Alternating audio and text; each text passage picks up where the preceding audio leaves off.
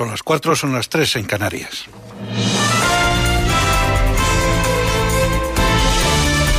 Noticias en Onda Cero. Buenas noches. El presidente del Gobierno, Pedro Sánchez, ha reclamado esta noche a la ciudadanía valentía y moral de victoria para hacer frente al peor momento de la crisis del coronavirus que está aún por llegar y afrontar esta ola que va a poner al límite todas nuestras capacidades. En su comparecencia en Moncloa, Sánchez ha asegurado que España ha tomado las medidas de confinamiento más duras de Europa y las mayores del mundo y ha pedido a los españoles que sigan en sus casas. Estamos en un momento muy crítico y van a llegar días muy duros, para los cuales nos tenemos que preparar desde el punto de vista psicológico, emocional. Tenemos que llegar al final de la próxima semana muy fuertes, muy fuertes. El riesgo está en todas partes. De ahí el confinamiento general que ha dictado y decretado el Gobierno de España. Sánchez ha subrayado también que el deber de todos los responsables públicos es ahora mantener la unidad y por ello ha garantizado que no va a gastar ni un segundo en responder a los reproches que le han lanzado algunos partidos o el presidente catalán Quim Torra. El presidente ha explicado que es el momento de centrarse en la búsqueda de soluciones que frenen la propagación del coronavirus.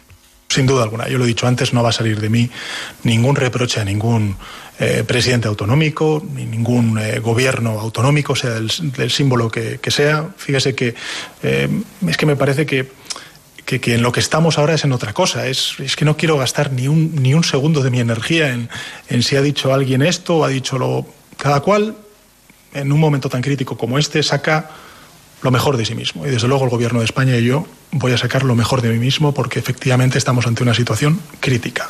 La presidenta de la Comunidad de Madrid, Isabel Díaz Ayuso, ha criticado a Pedro Sánchez por haber señalado a la región como la apestada por el coronavirus. En su cuenta de Twitter, Ayuso ha indicado que el presidente no ha dicho ni propuesto absolutamente nada que no se esté haciendo en Madrid, así que no acepta que la señale como la apestada en su mitin televisivo. También la portavoz del PP en el Congreso de los Diputados, Cayetana Álvarez de Toledo, ha sintetizado en dos palabras su opinión sobre la comparecencia del presidente del Gobierno. Álvarez de Toledo dice que hemos asistido a una incomparecencia, 40 minutos de discurso sin aportar nada nuevo. De otro lado, la portavoz del Gobierno catalán, Merichel Budó, ha calificado de propagandístico y autojustificativo el discurso televisado del presidente, al que ha acusado de no decir nada nuevo y no decretar el confinamiento total de la población. Además, ciudadanos de varias localidades españolas han salido a sus balcones este pasado sábado para protestar con una cacerolada contra la gestión del gobierno en la crisis del coronavirus. Las muertes en España por coronavirus se elevan a 1.326 según el balance publicado por Sanidad este pasado sábado, lo que supone 324 más que el viernes. Los casos de contagios alcanzan los 24.926.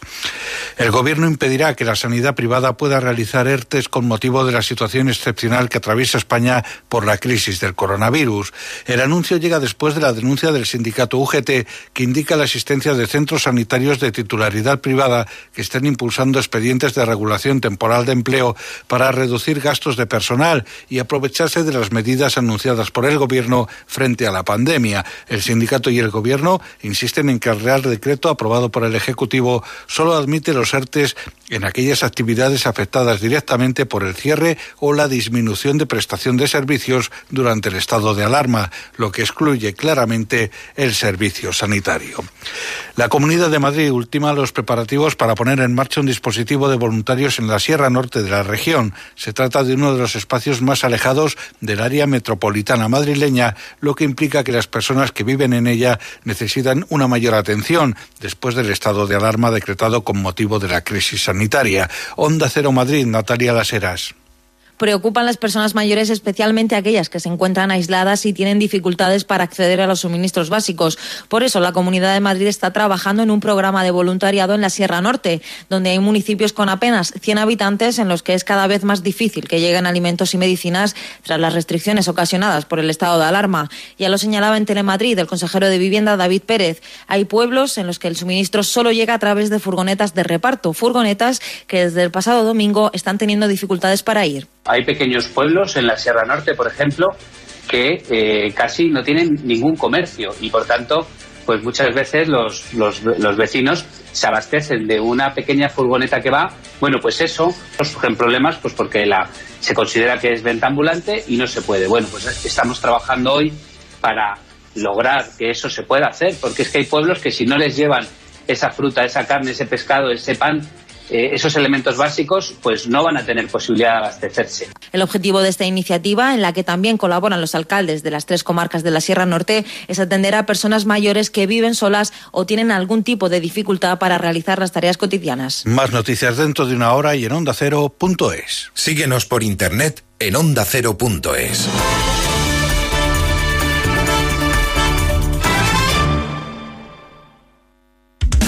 En Onda Cero nos adaptamos a la nueva realidad. Asumimos nuestro compromiso con la información veraz y contrastada. Aceptamos nuestra responsabilidad informativa. Ampliamos nuestros contenidos para ayudarte y entretenerte. Estamos contigo. Para informar, para acompañar, para entretener especialmente en este tiempo que nos toca vivir, en estos días que nos tocan eh, vivir. Información, entretenimiento y compañía. Te contamos y te escuchamos. Onda Cero, aún más cerca de ti. Te mereces esta radio. Onda Cero, tu radio.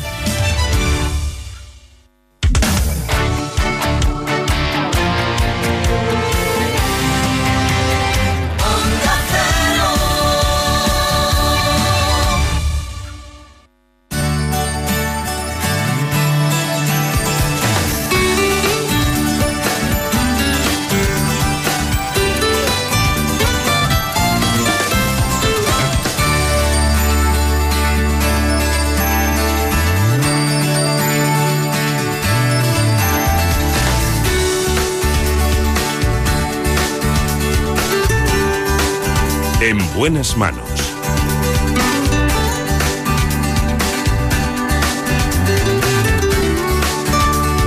El programa de salud de Onda Cero.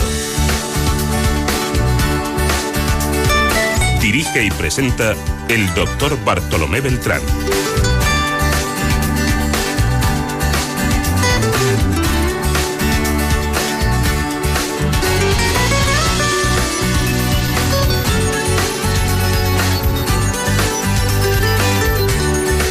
Aquí estamos de nuevo para hablar, como siempre, de salud.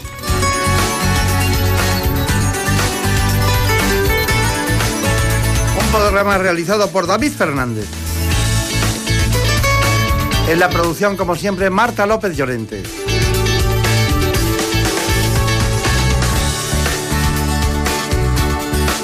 Vamos a empezar las cosas por el principio.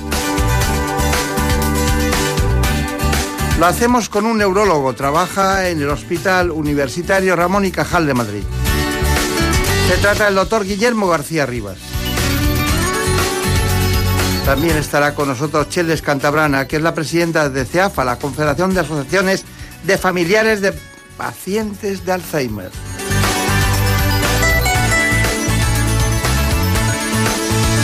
Así que les propongo este informe para hablar inmediatamente de Alzheimer.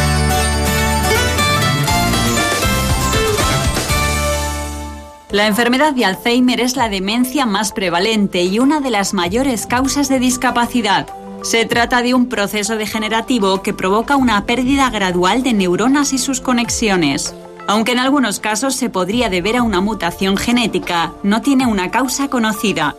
Esta patología afecta en la actualidad a unos 36 millones de personas en todo el mundo. Solo en España afecta a más de un millón de pacientes, pero el número de afectados es muy superior, ya que suelen ser los familiares los que asumen la difícil tarea de cuidador. Estas cifras están aumentando considerablemente debido al envejecimiento progresivo de la población.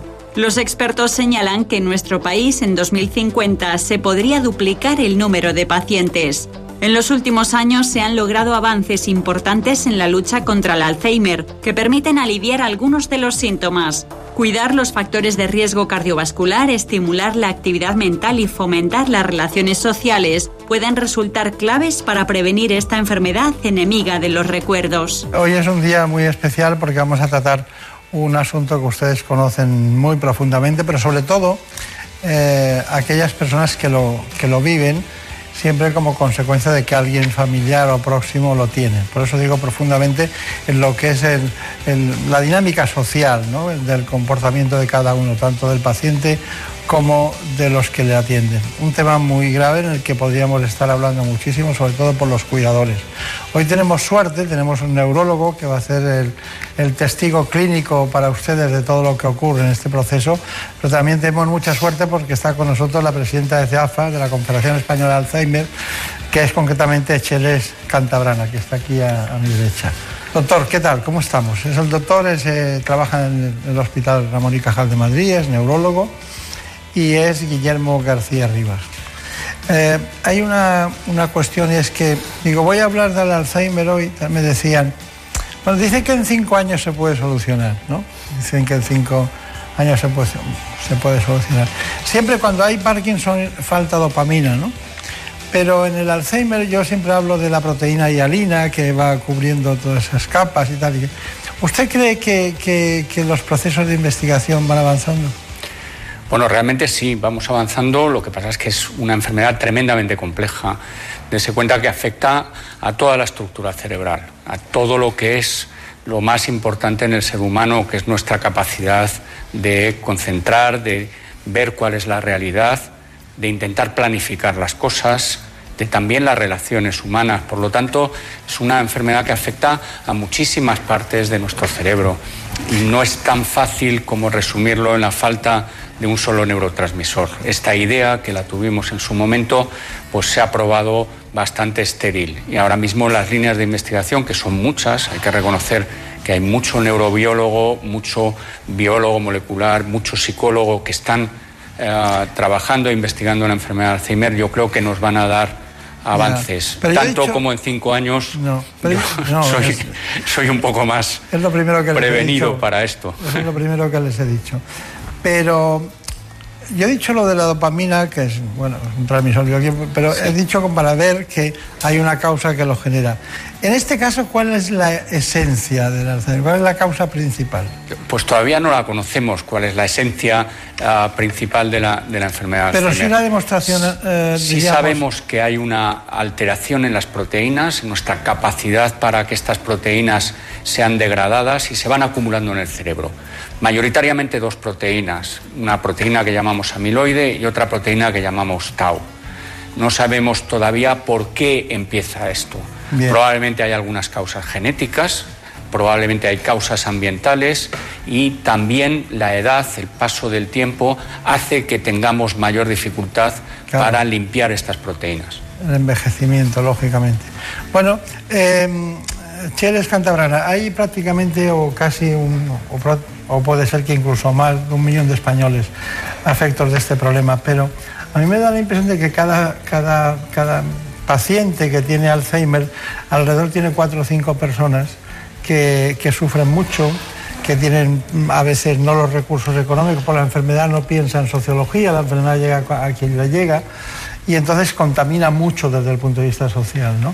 Eh, ¿Qué hace una Confederación Española de Alzheimer? ¿A qué se dedica? ¿Cómo lo hace? Pues la Confederación Española de Alzheimer trabaja a varios niveles. En un nivel más local, nuestras asociaciones, más de 300 en todo el territorio nacional, normalmente proveen de servicios muy adaptados a las necesidades y a las demandas de los sitios donde se están constituyendo. Tenemos un nivel que, autonómico, eh, federaciones que trabajan en la relación con las administraciones para llevar a los puntos de decisión las demandas que detectamos a nivel local.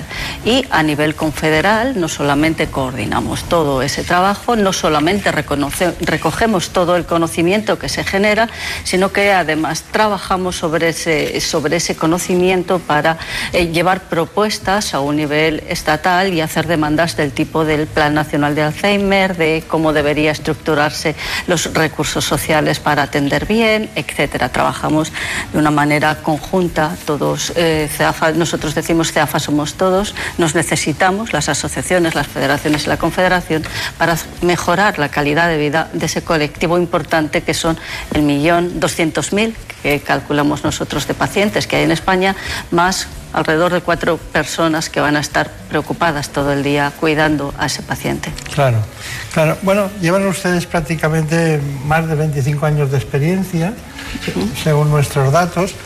Y, deben tener un aspecto muy importante que es el formativo, de formar, ¿no? Porque si, claro, cuando las personas, las personas se, enfadan con los pacientes porque les piden que cuando repiten las cosas, las preguntan unas cuantas veces, como no tengas esa resiliencia, esa capacidad de aceptación de la enfermedad y de aguantar eh, con, con, la sonrisa y como algo que ocurre, ¿no? incluso con muchísima complicidad, con amor, con afectividad, es muy difícil aguantar eso, ¿no?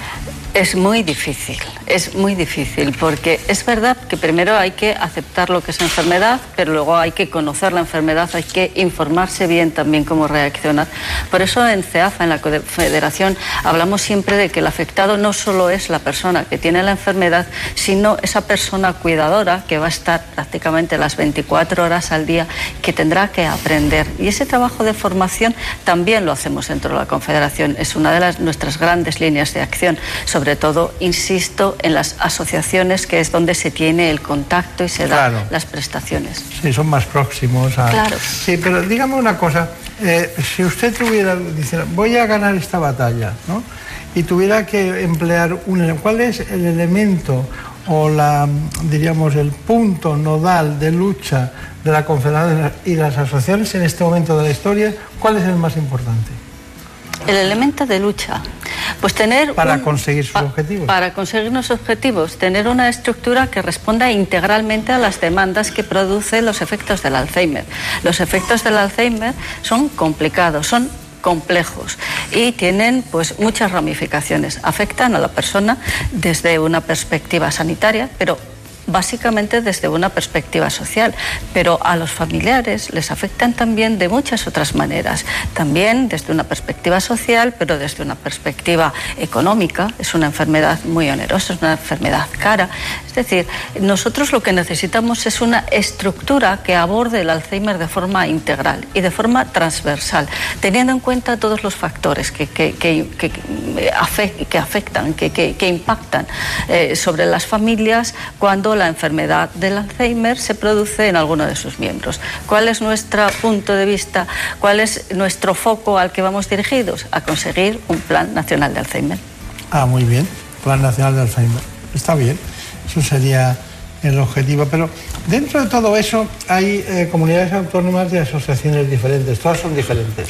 Por las personas que las llevan, por el, su histórico, por quien las apoya y tal pero me imagino que habrá alguna que será vanguardista en eso, o no va a decirnos el nombre de esa.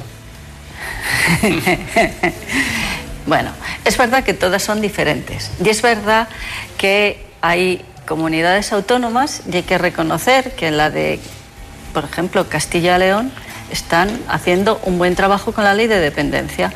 ¿Qué pasa con la ley de dependencia? Que se queda escasa para las demandas que produce las, eh, la enfermedad. Eh, para el impacto social, para el impacto económico, para el impacto que producen las familias. Y bueno, eh, yo pondría como buen trabajo en la en la forma en la que se está desarrollando eh, el marco legal, que es la ley de dependencia, la 39 de 2006 ahora mismo, pero eso no alcanza a todo lo que nosotros creemos debe hacerse para paliar los efectos de la enfermedad. Claro, claro, claro. Sí, el plan de dependencia pues tiene, es, poliédrico, no tiene muchas caras y, usted defiende una concreta que es esta, que es la del Alzheimer, sin menoscabo de que le importe que todo funcione bien. Por eso eh, el, político ha decidido en algún momento tener un plan nacional, pero usted tiene que luchar para que haya un plan nacional contra el Alzheimer. Yo lo entiendo perfectamente. Bueno, doctor García Rivas, vamos allá. Importante, ¿algo de la epidemiología que quiera señalar? Afecta a una población por encima de 65 años que va duplicándose a cada quinquenio, con lo cual es una enfermedad muy asociada a la edad. Las mujeres más que los varones, no sabemos por qué, pero no tienen tanta Porque les toca todo. podería de, de defensa en este caso y encontramos también esta enfermedad por debajo de los 65 años. Lo que llamamos Alzheimer precoz son gente en eh, actividad laboral, gente con familias que se están formando y entre 55 y 65 años nos estamos encontrando un 3% de estos casos. Pero no todos los Alzheimer son iguales. ¿eh? Puede haber eh, una pérdida de memoria, una pérdida de, de recuerdo de, de, lo inmediato o de no recuerdo de lo inmediato o de no recuerdo del pasado y recuerdo de lo inmediato, si esas cosas, esas variabilidades. ¿Usted nota que hay personas que pueden ser por un problema vascular, o sea, que tengan deficiencias vasculares y que no tienen Alzheimer propiamente dicho. Efectivamente, pero de todas maneras yo creo que es importante utilizar el término de Alzheimer como un término paraguas, de todo aquello que nos lleva a un deterioro de nuestras capacidades cognitivas y que nos lleva hacia una situación de dependencia. Qué duda cabe que la parte vascular de nuestro cerebro es muy importante. No nos olvidemos de que el cerebro consume el 20% de los recursos vasculares que, nos da el, el, organismo. Es un órgano que necesita mucha energía y si hay un fallo vascular también vamos a tener un fallo en nuestras funciones. Bien. Generalmente lentificación. No es tanto pérdida de memoria que eso lo produce cuando se daña la esencia, que es la neurona. Lo que se produce es más lentitud en la capacidad de pensar. Pueden vivir las dos situaciones. Efectivamente, y eso nos lo encontramos muchas veces lo que hemos llamado demencia mixta, o que es una mezcla de vascular con degenerativo en la misma persona. Bien, dígame, dígame, eh, estoy un poco preocupado por el tiempo hoy, perdónenme todos, pero es que, claro, al traer a la presidenta de CEAFA eh, estamos repartiendo el, tiempo entre dos, ¿no? Que es lo que quiero hacer. Bueno, dígame, las fases de la enfermedad, muy brevemente. Y una fase inicial, que es una fase que llamamos leve, donde lo que hay es problemas de memoria, problemas de atención y concentración, pero la persona más o menos puede vivir independiente. Los que están alrededor ya se dan cuenta de que hay un déficit de funcionalidad. Luego hay una fase moderada donde hay que tener una asistencia, la persona ya no puede vivir de manera independiente y necesita de la ayuda y de supervisión de un tercero. Esta es una enfermedad tremendamente familiar por esto, porque impacta en el núcleo familiar, y luego una fase grave de la enfermedad donde es completamente dependiente y muchas veces requiere de ayuda y cuidados por profesionales. Eh, ¿Qué signo sería el signo para usted de alarma para mandar a alguien a un neurólogo como usted, que está en el Ramón y Cajal, pensando que es casi seguro que tiene Alzheimer? ¿Cuál sería el signo? Cuando alguien se olvida de algo y además no le importa. Yo creo que todos nos olvidamos de alguna cosa, es algo frecuente. Pero nos importa. Y nos importa y nos preocupa. Cuando no me preocupa que me he olvidado de algo y el tercero, la persona que está a mi alrededor, mi mujer, mi marido, me dicen, no te has olvidado de esto, yo creo que eso es lo que es más preocupante. Bueno, seguimos con nuestro tema de hoy, que es eh, para nosotros apasionante el Alzheimer. Debíamos dedicarnos un año entero a hablar de este asunto, pero tenemos el tiempo que tenemos, ya lo saben ustedes. Ahora me gustaría hablar de la escala GDS y luego la comentamos concretamente con el doctor García Rivas. Antes de cualquier otra cosa, les propongo que esta información. La evolución de la enfermedad de Alzheimer es lenta. Suelen pasar entre 20 y 25 años hasta que se manifiestan los primeros síntomas. Es la fase preclínica.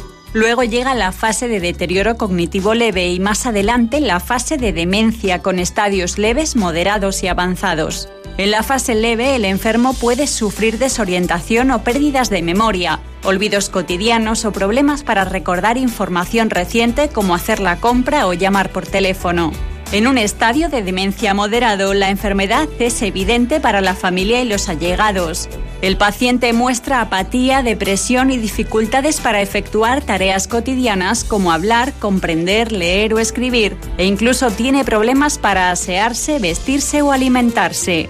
Cuando el paciente llega a un estadio de demencia avanzado, la desorientación es constante. Pierde la capacidad para hablar correctamente o repite frases inconexas una y otra vez. Y en los casos más graves, los pacientes se olvidan de andar y sentarse e incluso pierden el control sobre sus funciones orgánicas básicas. La dependencia es total.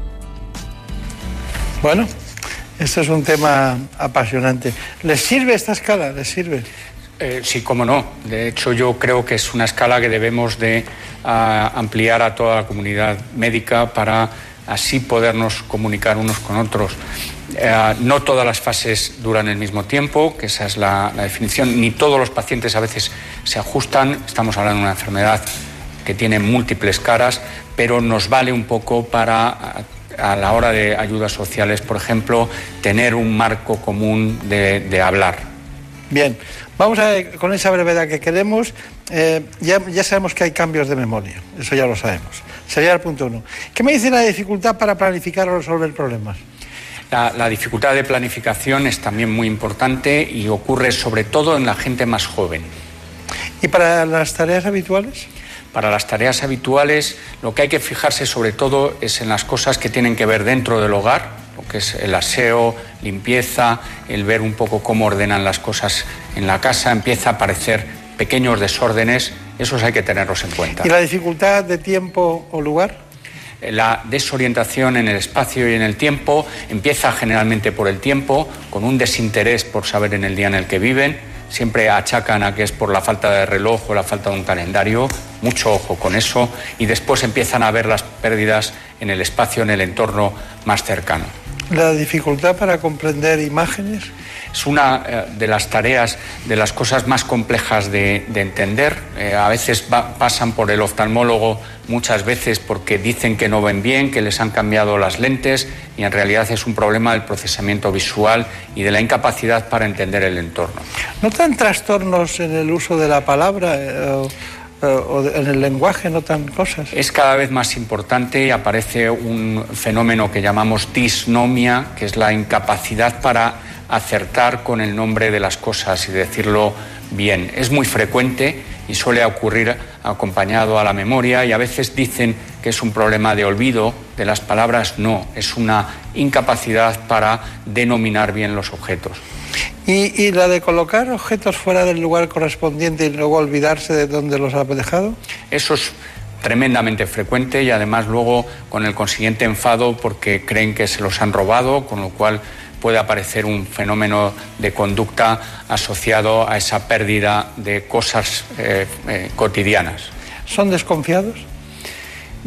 Yo no diría tanto, no creo que sea un tema de, desconfianza como el tema de que ah, realmente no se dan cuenta de estas pérdidas de memoria, no le dan interés y entonces cuando ocurre algo no, eh, no son capaces de rellenar ese vacío y pues eh, tienen que buscar una, idea y la idea más fácil es esto me lo han quitado. ¿Y, ¿Y, el cambio de humor o de personalidad?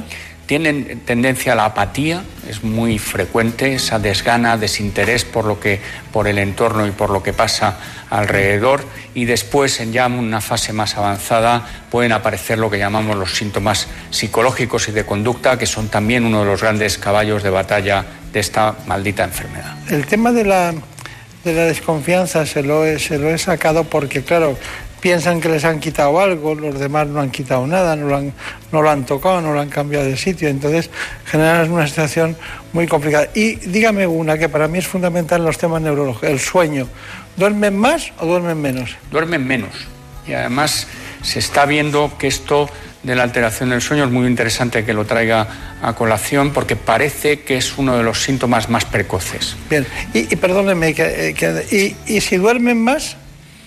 Generalmente muchas de las medicaciones que, toman también lo que hacen es alargar un poco el sueño. O sea, probablemente sea un efecto más farmacológico que, que, debido a la propia enfermedad. Claro.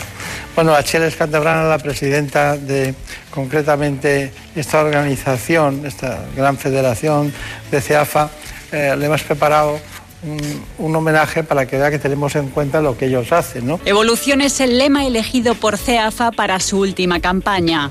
Y es que la situación demográfica nos muestra una sociedad más envejecida y cuyas necesidades van en aumento. Además, cada demencia requiere una atención especializada sobre todo cuando los pacientes son jóvenes. Otra de las demandas es lograr que se reconozcan la dependencia y la discapacidad desde el diagnóstico y defender el importante papel del cuidador, que se convierte en coprotagonista de la enfermedad y en caso de no existir un familiar cuidador, evitar al máximo la soledad del paciente. No hay que estigmatizar a los afectados, sino que se sientan partícipes de la sociedad. Las asociaciones son un pilar fundamental en cuanto a especialización e innovación y la investigación única vía para encontrar una cura. Y mientras llega esta solución, se defiende la necesidad de aprobar políticas que apoyen la enfermedad. Con esta hoja de ruta, CEAFA continúa su lucha contra el Alzheimer. Bueno, pues, señores Cantabrana, eso es lo que hemos sacado de material que ustedes tenían, ¿no? Eh, en este asunto, ¿cuál sería su conclusión después de haber oído lo que piensan pacientes, lo que, lo que hace en su organización, lo que piensa el neurólogo, lo que le hemos preguntado. ¿Cuál es su conclusión? ¿Qué, qué diría? ¿Qué diría? Yo diría, uno, dirigido a las familias y a los pacientes, que en cuanto tengan el primer síntoma, que vayan a sus médicos de cabecera y, descar y, y descarten. Y segundo, necesitamos mayor inversión en investigación, no solamente biomédica, no solamente clínica, investigación social, saber cómo vive la gente, porque la enfermedad cambia, impacta en la vida de las familias. Esa es, eh, yo creo, no voy a extenderme en más líneas, pero investigación, investigación, inversión en investigación de calidad, diagnóstico precoz y desde luego, bueno, pues eh, no generar estructuras que den salida a ese problema que digo que es transversal, complejo e integral del Alzheimer. Voy a poner un ejemplo muy sencillo. A ver. Eh, a, usted, a, a usted no le importa que haya fútbol, pero a usted le interesa su equipo. Su equipo es el Alzheimer. La ley de dependencia sería el fútbol. Hay muchos equipos, muchas cuestiones que tratar, muchas dependencias, a usted le importa la suya sin menoscabo de las otras, en el sentido de que las respeta. Pero esa es la lucha de CEAFA. ¿no? En realidad la ley de dependencia, digamos que ya la tenemos, pero se queda corta. Lo nuestro es una política de estado de dependencia, de, perdón, de Alzheimer. Una política de estado de Alzheimer, es decir, una estructura que atienda las necesidades. Está bien, está bien. Bueno, doctor García Rivas, ¿cuál es su conclusión?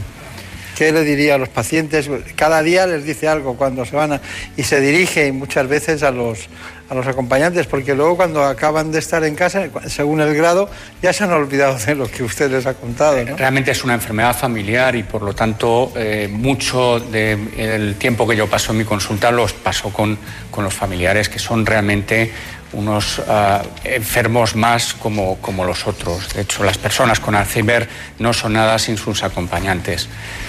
Hay que, hay que, seguir en ello, hay mucho que investigar, es una enfermedad tremendamente compleja que nos está dando reveses a la derecha y a la izquierda, pero yo siempre he confiado en la, en la humanidad y en el poder no solo de mi cerebro, sino de muchos cerebros. Los estamos interconectando, tenemos muchas redes de asociación científica, médica, de neurobiología, de psicólogos, sociólogos, es decir, la, la, sociedad está avanzando hacia poner todo nuestro grano de arena y yo creo que este reto de esta enfermedad, que es la única de las cinco grandes enfermedades más mortales que todavía no tiene una cura efectiva ni que ha reducido su mortalidad, es el reto del futuro. Muy bien. Bueno, pues nosotros queremos acabar con los signos de alarma. Vamos muy justos, pero no quiero dejar pasar esta oportunidad con los signos de alarma de Alzheimer. La enfermedad de Alzheimer se caracteriza principalmente por la gradual pérdida de memoria. Información reciente, fechas o eventos importantes son casi imposibles de recordar y hay que recurrir a notas, dispositivos electrónicos o familiares y amigos para hacer cosas que antes uno hacía solo. También afecta al uso de la palabra hablada y escrita, problemas para seguir una conversación, encontrar la palabra exacta o escribir correctamente son síntomas claros de que algo no va bien. Si además existen problemas de concentración, dificultad para seguir un plan de trabajo o manejar las cuentas mensuales, la enfermedad está dando claras señales de avance. La pérdida de iniciativa en actividades sociales, trabajo o deportes son consecuencias de los cambios experimentados por el paciente debido al progreso de la enfermedad y contribuye a su aislamiento. Pero lo que más puede afectar a los familiares de un enfermo de Alzheimer es la desorientación. A veces pierden la noción del tiempo y olvidan dónde están y cómo llegaron allí, por lo que son frecuentes las desapariciones. También pierden cosas y ante la incapacidad de recordar dónde estaban pueden acusar a sus familiares de robarles. La pérdida del buen juicio en la toma de decisiones como comprar cosas inútiles o regalar dinero también hace difícil la convivencia con los cuidadores. Si se les lleva la contraria, pueden enojarse fácilmente y llegar a ser personas susceptibles, deprimidas, temerosas o ansiosas. Muy bien, por esto lo que tienen que recordar todos ustedes, después de matizar con los especialistas todas aquellas cuestiones que hoy les hemos ofrecido. Doctor Guillermo García Rivas, muchas gracias por venir, muchas gracias por su aportación. Y Chele, Cheles Cantabrana, que aunque viva en Zaragoza es Navarra, mucha suerte, mucho éxito. Pues muchísimas gracias. En buenas manos. Es lógico, Murprotec empresa líder en la eliminación definitiva de las humedades, patrocina la salud en nuestros hogares. ¿Te lo dije o no te lo dije? Sí, papá. Si es que nunca me haces caso. ¿Cuánto dinero te has gastado ya en, las dichosas humedades para nada? Tienes razón, papá. Si hubieras llamado Murprotec desde el principio, otro gallo cantaría. Que te eliminan las humedades de forma definitiva y te dan una garantía de hasta 30 años. Anda, pásame el contacto, porfi.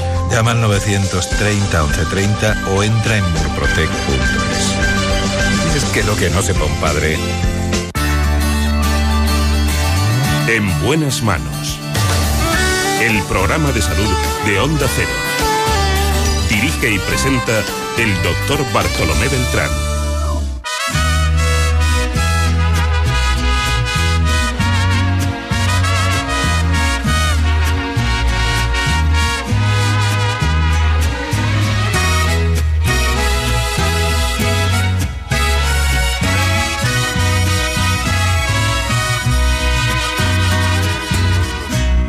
Desde el día en que te miré, ibas bien acompañada, ibas con el de la mano, de repente te reías, de reojo me mirabas. No es mi gran amigo él, pero claro, lo conozco. Y no suelo ser aquel que no le importa con quién trato de ser respetuoso. ¿Qué remedio? Tantito. Es la única vez que te voy a contar mis Con esta música no queda más remedio que ir a la cirugía cardiovascular. compromiso. En el programa de hoy hablaremos sobre la cirugía cardíaca. Lo hacemos con un especialista del Hospital Universitario La Princesa de Madrid, el doctor Guillermo Reyes Copa. Eres la mujer que más me gusta en el mundo, pero tengo respeto por ese suertudo. Y si no fuera un caballero, te robaba en un beso, sino toda la semana para hacerte el amor hasta De entrada lo vamos a hacer con un informe que nos sitúa en las coordenadas de este espacio de hoy, cirugía cardiovascular.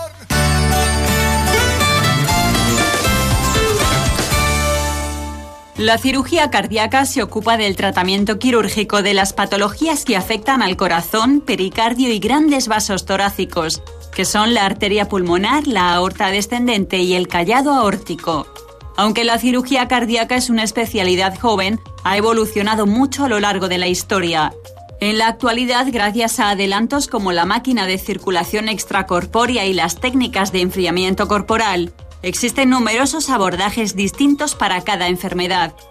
La cirugía cardíaca se utiliza para tratar complicaciones de la cardiopatía isquémica como el bypass coronario, corregir malformaciones cardíacas congénitas o tratar enfermedades valvulares del corazón debidas a causas diversas como la endocarditis.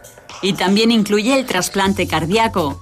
En los últimos años se está aumentando el uso de técnicas mínimamente invasivas que suponen una serie de ventajas para los pacientes, tanto durante la intervención como en el posoperatorio. Les presento al especialista invitado, que es el doctor Guillermo Reyes, eh, un especialista en cardiología, cirugía cardíaca, y concretamente que trabaja como jefe del servicio del Hospital de la Princesa de Madrid, además de que le pueden ustedes eh, encontrar en algún que otro hospital que reclama su atención especializada.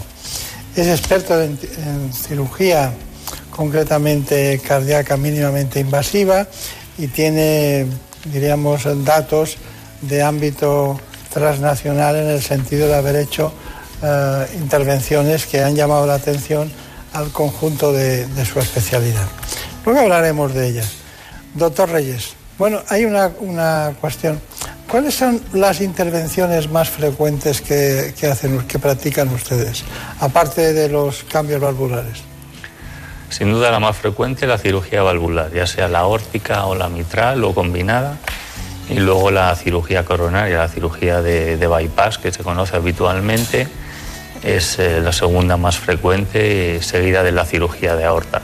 Y luego tenemos un grupo ahí que nosotros llamamos miscelánea, donde puede haber pequeños tumores o pequeños agujeros que comunican distintas cavidades que requieren ser intervenidos por nosotros. Claro, claro.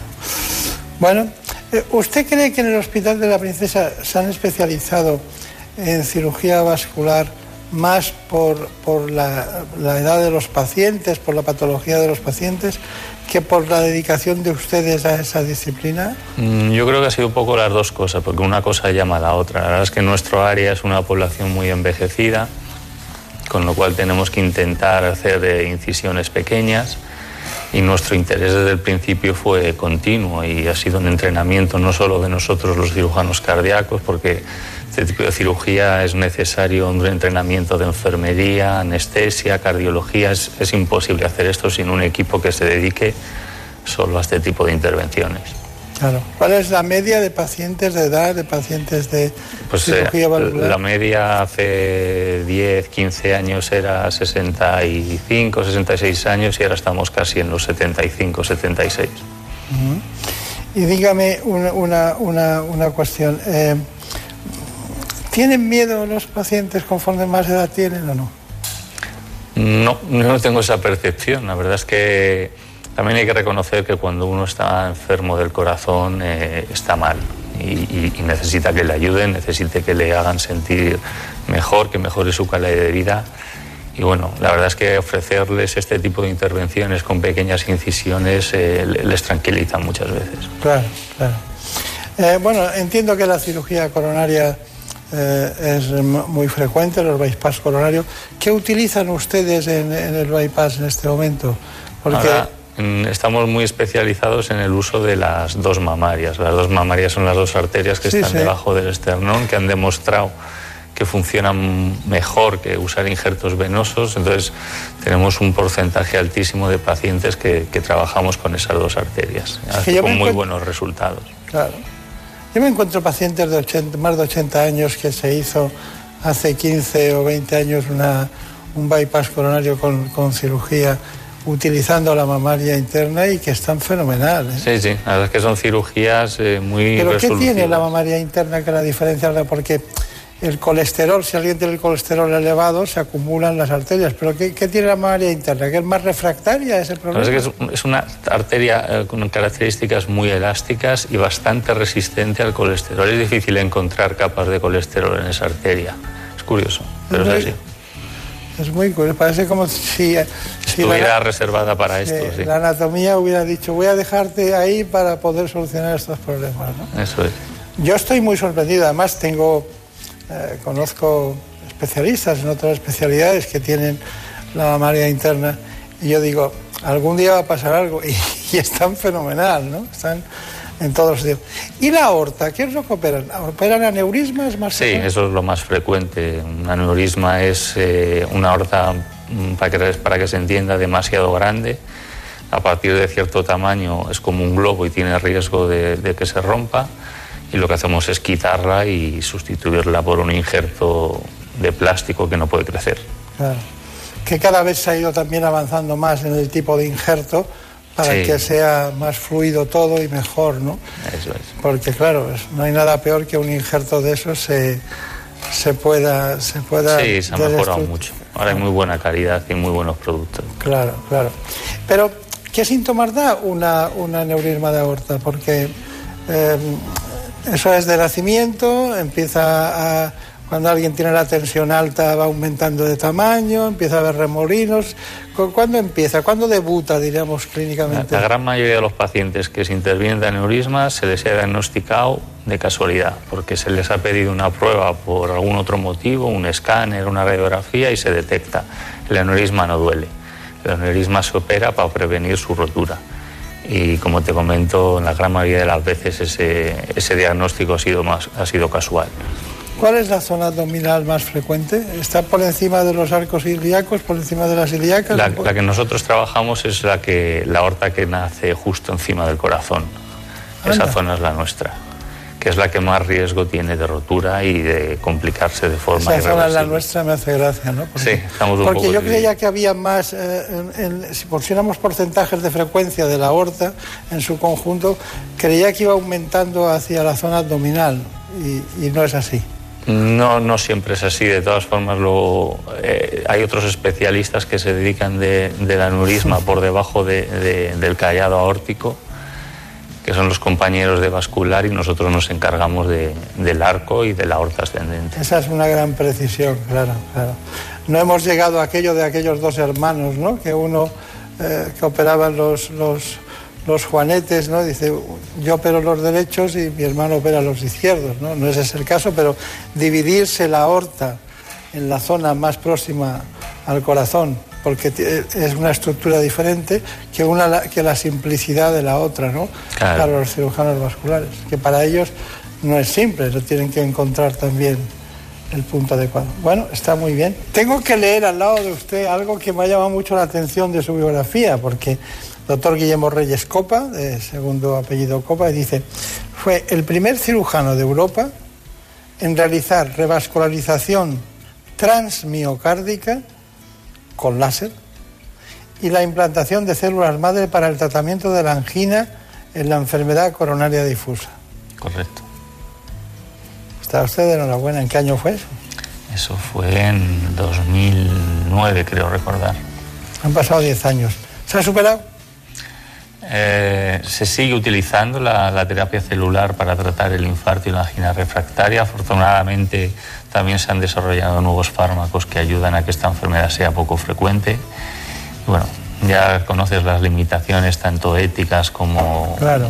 bioéticas de la terapia celular, pero ahí hay un campo muy amplio. Hay un futuro que yo creo que tardará, pero que habrá llegando. Sí, ya se está haciendo en, en- en zonas del organismo más, Sí. más accesibles, como pueden ser las, la zona cervical o Efectivamente, los y- traumatólogos lo los usan mucho traumato- lo también. usan sí. mucho, ¿no? Y últimamente incluso en vértigo he oído, he oído algunas cosas en, sí. en vértigo que lo están utilizando. Bueno, vamos avanzando ¿no? en ese tipo de cosas. Yo creo un poco hay- que hay cierto efecto placebo. Eh, en toda la medicina lo hay. en toda la medicina lo hay. Sí, no, es que, que el vértigo. Yo recuerdo que cuando te, te preguntaban tratamiento del vértigo, y era final de carrera, ¿no? Entonces, y había 10 cosas, 10 elementos, 10 soluciones al vértigo. Digo, ninguna puede ser perfecta. Me suele pasar, sí. Cuando hay demasiado de algo es que ninguna funciona muy bien. Eh, Pues, bueno, de- de ahora, antes que hablaba de los juanetes, hay 300 y pico de operaciones diferentes de juanete. Bueno, pues a mí me sorprende que el vértigo, y en cambio he visto pacientes que con estas terapias mejoran eh, ostensiblemente, ¿no? Bueno, son cosas de la vida. Bueno, nosotros eh, estamos con el doctor Guillermo Reyes, estamos hablando de cardiología, estamos hablando de cardiología vanguardista en personas que tienen distintas patologías valvulares, coronarias. Bueno, también hemos hablado de la, de la aorta, en el sentido de los aneurismas de aorto y un conjunto de intervenciones que vienen realizando su equipo. Ahora, si le parece, doctor Reyes, vamos a acudir a los quirófanos del Hospital de la Princesa, donde ustedes intervinieron una mujer que tenía 76 años y a quien sustituyeron la válvula mitral. Antes de, hablar de- de otras cuestiones, ¿la válvula mitral es la más frecuente o es la aórtica? ¿Cuál de las dos es la que más operan ustedes? Es- ahora mismo la aórtica es más frecuente que la mitral. Más frecuente. ¿Y ¿Cuál es la razón? Es, eh, esa, esa válvula se, de- se degenera más con la edad y a medida que aumenta la esperanza de vida es más gente que está enferma. Claro, claro. Bueno, pues eh, allí estaba eh, concretamente el doctor Monguío, que el doctor Emilio Monguío, que estaba con usted y llegaron al lugar, al, al- punto quirúrgico de esta manera. La paciente que vamos a intervenir hoy lo que tiene es lo que nosotros denominamos una estenosis mitral, es decir, la válvula mitral pues es mucho más estrecha de lo que debería ser y eso produce una serie de síntomas como fatiga y dolores torácicos. Lo que vamos a hacer es eh, quitar esa válvula y ponerle una artificial para que se recupere eh, esa sintomatología y pueda tener una vida normal. A diferencia de las técnicas habituales en las cuales hay que abrir el esternón, hoy vamos a procurar hacer esta técnica a través de una pequeña incisión que se hace entre dos costillas de unos 6-7 centímetros, evitando así la apertura external. En cuanto al tipo de válvula, en función un poco de las características del paciente, puede ser de tejido animal o de metal. La edad no es ningún factor limitante. Lo que hay que tener en cuenta es que las características anatómicas y físicas de la paciente la hagan buena candidata a este tipo de cirugía. La cirugía mínimamente invasiva tiene que ofrecer como mínimo los mismos resultados que la estándar y a partir de ahí todo tienen que ser mejores. Pues ya están conectadas las cánulas de la circulación extracorpórea y vamos a empezar el circuito ya, con lo cual la sangre se va a derivar por la vena al sistema a volver por la arteria. Y ya vamos a entrar en circulación extracorpórea, con lo cual se va a poder apagar el respirador porque la función pulmonar la va a hacer la máquina también para poder trabajar ya en la válvula mitral. Bueno, en este tipo de cuestiones tenemos que hablar, doctor Reyes, de eh, el, problema de la coagulación sanguínea. En este caso, eh, ¿qué se hace? Eh, mm, la cirugía cardíaca existe gracias a la heparina. El descubrimiento de la heparina hizo que pudiese evitarse la coagulación de la sangre y nosotros necesitamos eso para, para poder hacer la circulación extracorpórea, porque necesitamos sacar la sangre por unos tubos, oxigenarla y devolverla. Y para eso necesitamos que, esté, que, no, se, que no se coagule en el, en el trayecto. Entonces trabajamos con heparina y luego revertimos el efecto de la heparina cuando terminamos. Pero no hay pacientes que necesitan mantener una situación de anticoagulación cuando ellos, ah, con, por ejemplo, eh, anticoagulación, pero en, en, el sentido de cuando no es un problema valvular, ya lo. Sí, eh, el, el, motivo más frecuente para estar anticoagulado de forma permanente es la fibración auricular. Y eso es una patología, de hecho, muy, muy frecuentemente asociada a la patología mitral que nosotros operamos. Por eso muchos pacientes le ponemos una prótesis mecánica que el único inconveniente es que necesita sintrón, que lo iban a tomar de todas formas y es un tipo de válvula que dura para toda la vida. Seguimos con el sintrón. Con este tipo de prótesis sí, pero yo creo que es cuestión de años que, que autoricen a utilizar los nuevos anticoagulantes con, con nuestras prótesis. Claro. Perdóneme, pero a lo mejor habrá algún caso que, que se destruya, se rompa, no en el acto quirúrgico, sino que ocurra algo con el tiempo, se desgaste eh, el, la válvula, ¿no? ¿Qué eso, hacen ustedes en esos casos? Eso ocurre con las prótesis biológicas. Las biológicas se gastan con el tiempo. Entonces sabemos que si las colocamos en posición aórtica duran alrededor de 15 años y en posición mitral alrededor de 10 años. Eso lo tiene que saber el paciente. El beneficio que tienen es que si no tiene que tomar Sintrón por otro motivo, no tiene que tomarlo tampoco por esa prótesis biológica y la parte negativa es que tienen fecha de caducidad. Claro. Esta paciente creo que, que, que no quería, no que, quería una válvula biológica, ¿no? En este caso, con la edad que tenía eh, y las condiciones, las dos le iban a sobrevivir, con lo cual, además, es el paciente quien va a aportar la válvula y es el que tiene que decidir. Claro. Nosotros aconsejamos, pero la última palabra la tiene el paciente siempre. Claro. Este, este tipo de intervención que hemos visto hasta llegar al momento, diríamos, de, de lo que es la zona quirúrgica en su estricto, ¿no? Eh, ¿Tiene alguna dificultad añadida y algún problema? ¿Quiere usted matizar algún aspecto? Sí, esto requiere eh, cambiar un poco el día a día nuestro. Quiero decir, eh, nosotros una cirugía convencional, la circulación extracorpórea, se hace también de forma central. En este tipo de cirugías lo hacemos a través de, de los vasos de la ingle femorales, con lo cual hay una pequeña incisión abajo y otra aquí. Es cambiar completamente el concepto A través de la ingle necesitamos pasar una serie de cánulas, con lo cual anestesia y cardiología nos tiene que decir que las estamos poniendo bien. Como, decía, como te decía antes, mucha gente participando en esto. Claro, veo.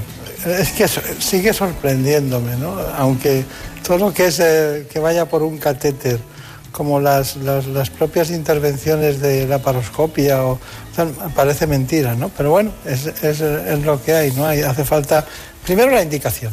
Eso.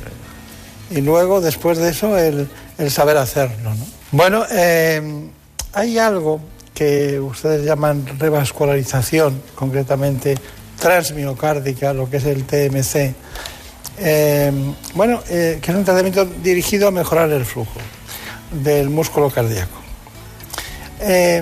A veces cuando alguien tiene un infarto, eh, hay una zona geográfica determinada, por llamarlo algo del corazón, que se queda muy tocada. Cuando se queda, diríamos, lo que son las estructuras más firmes ¿no? que soportan el corazón, puede ocurrir en un porcentaje muy alto la muerte. ¿no? Pero cuando se supera eso, ustedes eh, se va midiendo el, lo que es la fracción de eyección, a ver si el músculo es capaz de impulsar eh, la sangre necesaria para que todo funcione.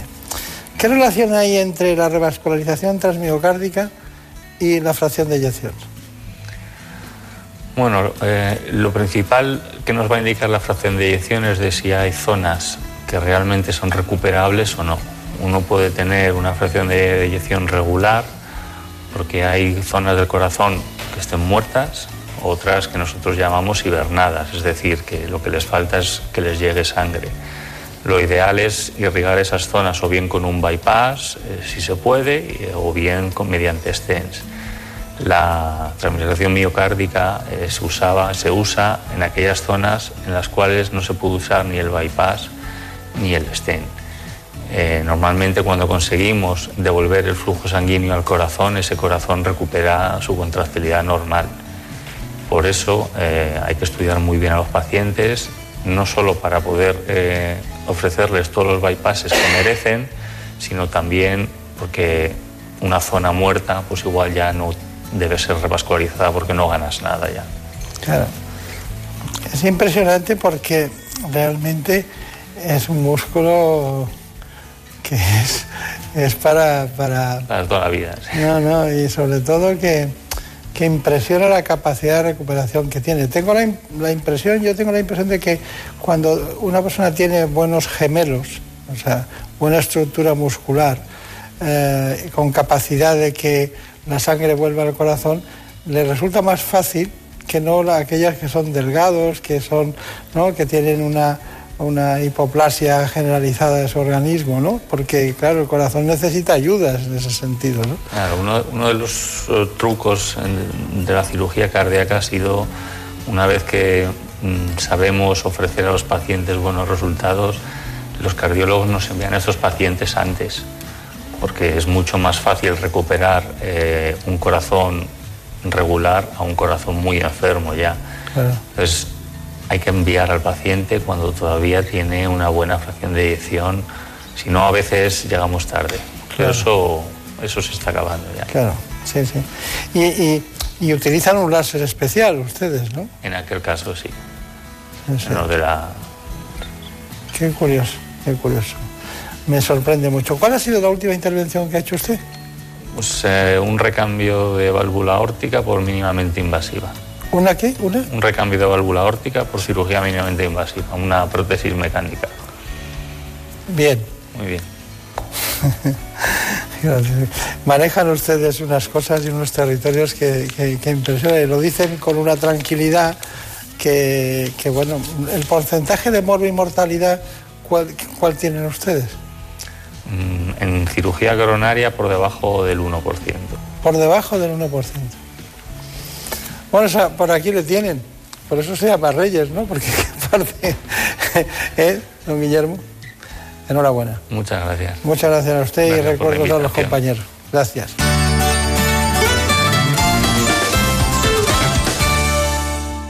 Tú sigues siendo la prueba de que hay victorias que se pagan con dolor, que en el amor y en la guerra todo vale.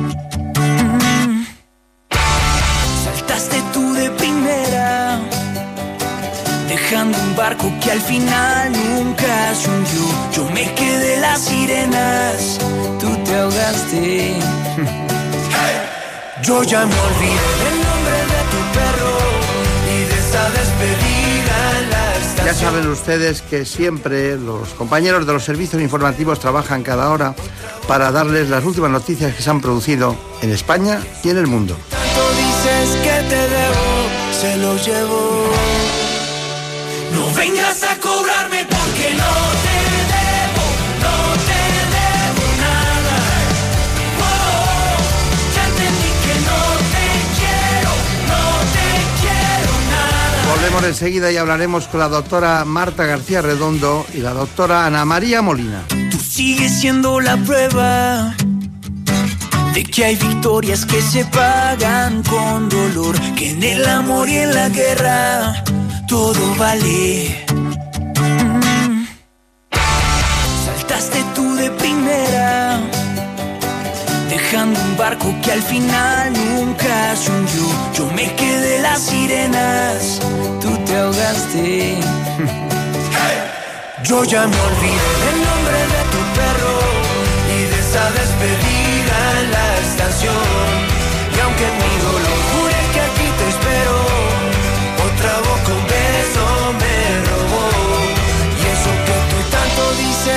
te debo, se lo llevo.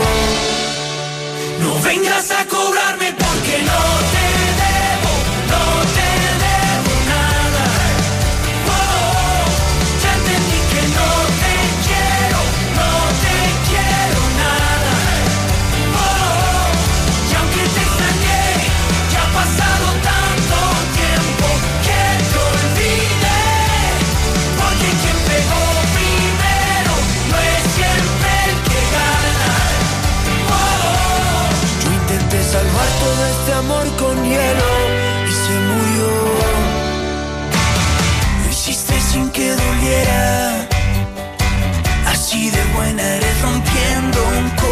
corazón y corazón que se quiebra, que lo cambien.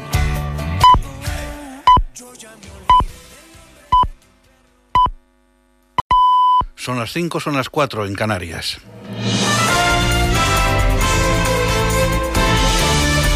Noticias en Onda Cero. Buenas noches. El presidente del Gobierno, Pedro Sánchez, ha recalcado que en virtud de su cargo asume toda la responsabilidad de la gestión de la crisis para ataja- atajar la propagación del coronavirus. Sánchez, en la comparecencia y posterior conferencia de prensa telemática que ha ofrecido Moncloa, ha hecho esta afirmación en respuesta a una pregunta sobre si asumía también la responsabilidad de lo hecho antes de que aumentaran exponencialmente los contagios por coronavirus en España. Sánchez ha sido cuestionado en concreto sobre la, la gestión acometida en enero, febrero y primeros de marzo, cuando tuvieron lugar las manifestaciones del 8M. Yo soy el presidente del Gobierno de España y asumo toda la responsabilidad. Faltaría más. Y desde luego, lo que sí que me exijo a mí y exijo al conjunto del equipo que me acompaña en este momento tan crítico para España es precisamente el mayor nivel de compromiso, de dedicación y de horas. Nosotros no estamos descansando, estamos trabajando intensamente para atajar entre todos a esta, a esta pandemia. Pedro Sánchez ha explicado que el Ejecutivo está ya hablando con la industria manufacturera para iniciar la producción nacional de productos sanitarios, no solo para atender los más urgentes del coronavirus, sino para estar preparados y prevenidos en el futuro. El jefe del Ejecutivo ha explicado que los departamentos de Sanidad y de Industria están ya hablando con empresas españolas para iniciar esta fabricación nacional. El Gobierno ha puesto a disposición de todas las comunidades autónomas a 52.393 profesionales sanitarios. Ya se ha materializado la compra y la puesta en marcha de los test rápidos, algo muy importante, los test rápidos. Tenemos ya comprometidas 640.000 unidades y vamos a llegar muy pronto al millón. Y en las próximas horas vamos a empezar a distribuir también la entrega de 500.000 mal- mascarillas de protección quirúrgicas para profesionales y 800.000 para pacientes en el conjunto de comunidades autónomas. En total, 1.300.000 mascarillas. La Dirección Nacional del Partido Popular ha recriminado a Sánchez que haya ofrecido un mitin en el Palacio de la Moncloa sobre el coronavirus, pero sin aportar nada cuando los ciudadanos piden soluciones ya. A su entender, su actitud evidencia una falta de respeto a los españoles. El líder de la formación conservadora, Pablo Casado, en un mensaje en su cuenta oficial de Twitter, ha pedido que se garantice de inmediato la protección de los profesionales sanitarios que se juegan la vida para salvar a los demás, respiradores para poder salvar a los enfermos y test masivos para prevenir urgentemente nuevos contagios. El portavoz del PP, Pablo Montesinos, ha anunciado la presentación de una batería de medidas en el Congreso. El Gobierno ha de realizar test masivos a la población como recomienda la Organización Mundial de la Salud. También pedimos armonizar el cómputo de contagios y fallecidos y un criterio objetivo de las compras y distribución de material médico. En este sentido, hemos registrado en el Congreso de los Diputados una batería de iniciativas sanitarias con medidas como, por ejemplo, desarrollar una APP frente al coronavirus en todo el territorio nacional. Los primeros pacientes con coronavirus de hospitales de la región han llegado ya las instalaciones provisionales habilitadas en IFEMA por la Comunidad de Madrid y la Unidad Militar de Emergencias, según ha confirmado el Ejecutivo Autonómico. Se trata de pacientes con sintomatología leve que ingresan en las 200 camas del pabellón 5 de IFEMA derivados de centros hospitalarios, una vez que se ha garantizado que las instalaciones contaban con todas las garantías sanitarias y logísticas. La Comunidad de Madrid ha desplegado este pasado sábado nuevos medios materiales y logísticos para hacer frente a la saturación asistencial en los hospitales madrileños con motivo de la crisis sanitaria, donde se han habilitado hoteles y el recinto ferial de IFEMA para atender a los enfermos. Enrique Ruiz Escudero es el consejero de Sanidad de la comunidad madrileña.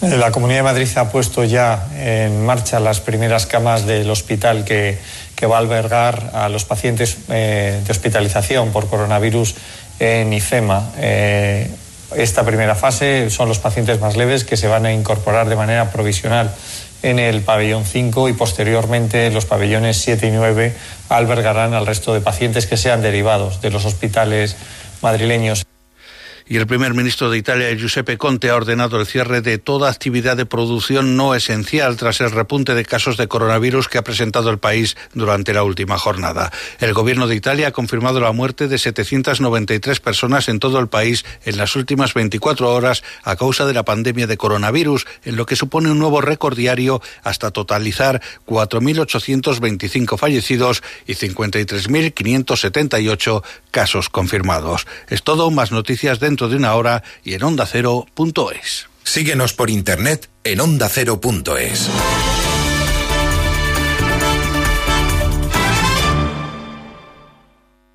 Onda Cero adapta su programación.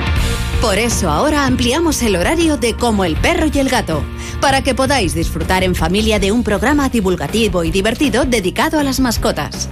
Sábados y domingos desde las 3 de la tarde, Carlos Rodríguez resuelve tus dudas, te acerca noticias, curiosidades, consejos, concursos, todo sobre las mascotas con rigor y con muy buen humor. Un programa para todas las edades. Como el perro y el gato, con Carlos Rodríguez. Ahora sábados y domingos desde las 3 de la tarde. Patrocinado por Menforsan, los especialistas en cuidados, higiene y cosmética natural para las mascotas. Te mereces esta radio.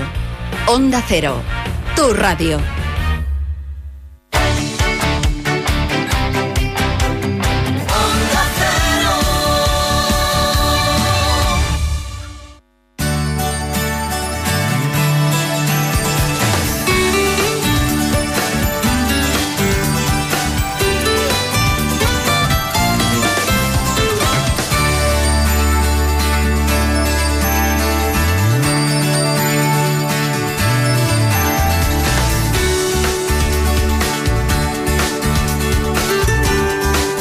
En buenas manos.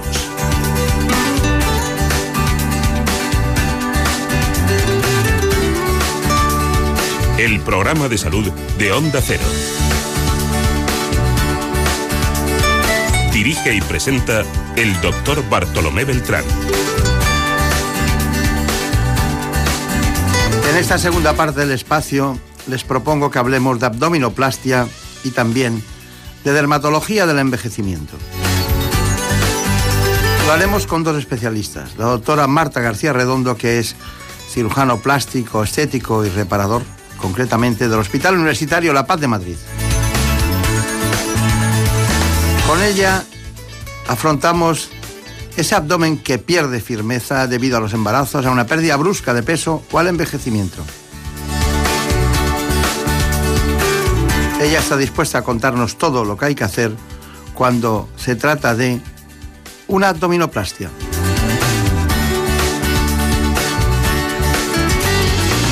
La doctora Marta García Redondo es muy conocida en este espacio y además ustedes siempre tratan muy bien y con mucha atención sus programas.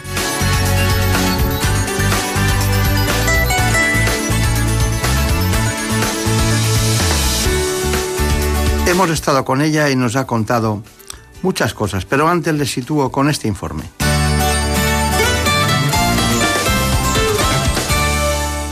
La cirugía del abdomen o abdominoplastia es un procedimiento quirúrgico que se realiza para extirpar el exceso de piel y grasa del abdomen y reforzar la musculatura de la pared abdominal, mejorando así la silueta y la cintura. Generalmente esta intervención es solicitada por personas que han experimentado una pérdida brusca de peso, mujeres que han tenido varios embarazos o simplemente por el paso del tiempo. Casos todos ellos en los que el aspecto del abdomen no mejora a pesar de la dieta o el ejercicio físico. La intervención siempre se realiza en quirófano. Suele durar entre 2 y 4 horas y se utiliza según el caso anestesia epidural o general. Aunque esta cirugía conlleva una cicatriz, es una de las intervenciones que más satisfacción aporta. La abdominoplastia repara, tensa y vuelve a unir la musculatura abdominal en la línea media, obteniendo como resultado un abdomen más plano, más firme y una cintura más estrecha. Bueno, por está la doctora Marta García Redondo, que ya vino hace tiempo a este espacio. Teníamos muchas ganas de hablar con ella de las patologías más frecuentes que se tratan bueno, sin ser una enfermedad, pero que se tratan desde el punto de vista de su especialidad, la cirugía plástica, estética y reparadora. Doctora García Redondo. Bueno, sigue usted trabajando en el Hospital La Paz de Madrid, ¿no? Sí. Veo que llegan muy temprano. Ha estado hace poco por allí, llegan ustedes muy temprano, se reúnen todos en un fondo de saco a mano izquierda, enfrente está el despacho del director, ¿no? Exactamente. del departamento. Exactamente. Y luego salen cada uno hacia, hacia uno a quirófano, otro a consultas, ¿no? Sí, así, es. Así es, es, es muy curioso. Pero hay algunos que tienen dedicaciones reparadoras, les gusta mucho la reparación de tendones, de- incluso del tendón de Aquiles, de pues, problemas de colgajos de piel. ¿no? Y yo quiero tratar un tema que tenemos incluso muchas preguntas que nos han hecho pacientes que van poniendo en los correos. ¿no? Por ejemplo, esa de acabo de tener un bebé y el abdomen me ha quedado un gran volumen, ¿cuándo puedo operarme? ¿Cuándo- Es una pregunta muy frecuente. ¿Sí? Sí, en las mujeres. ¿Y, qué- y qué- cuál es la respuesta? Pues bueno, cuando es importante tener en cuenta que durante el embarazo se producen una serie de cambios súper importantes que van a cambiar completamente el cuerpo de la mujer, tanto desde el punto de vista fisiológico como desde el punto de vista anatómico.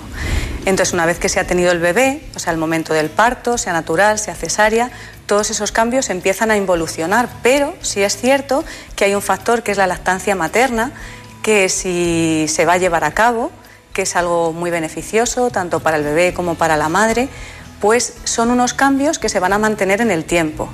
Entonces, si una mujer está pensando en someterse a una cirugía plástica estética después del embarazo, es muy importante que haya terminado la lactancia. Y aún más, que ya han pasado varios meses, nosotros solemos decir de seis meses a un año más un año que seis meses, para que la mujer vuelva otra vez al estado fisiológico y anatómico basal, que muchas veces no sucede hasta los dos años, pero obviamente esto cambia mucho dependiendo de la mujer. Claro. ¿Y se pueden quedar las mujeres eh, embarazadas después de hacerse una abdominoplastia inmediatamente después? Sí, Se puede. sí, claro se que pueden se puede. quedar embarazadas, lo Pero que no pasa... deben, ¿o qué? Efectivamente, efectivamente no se debe. De hecho, antes de someterse a una abdominoplastia, cuando estamos en la consulta, pues hablando con la mujer que quiere hacer esta cirugía, siempre preguntamos si hay deseo de más embarazos, porque si eso es así, no se debe hacer la intervención.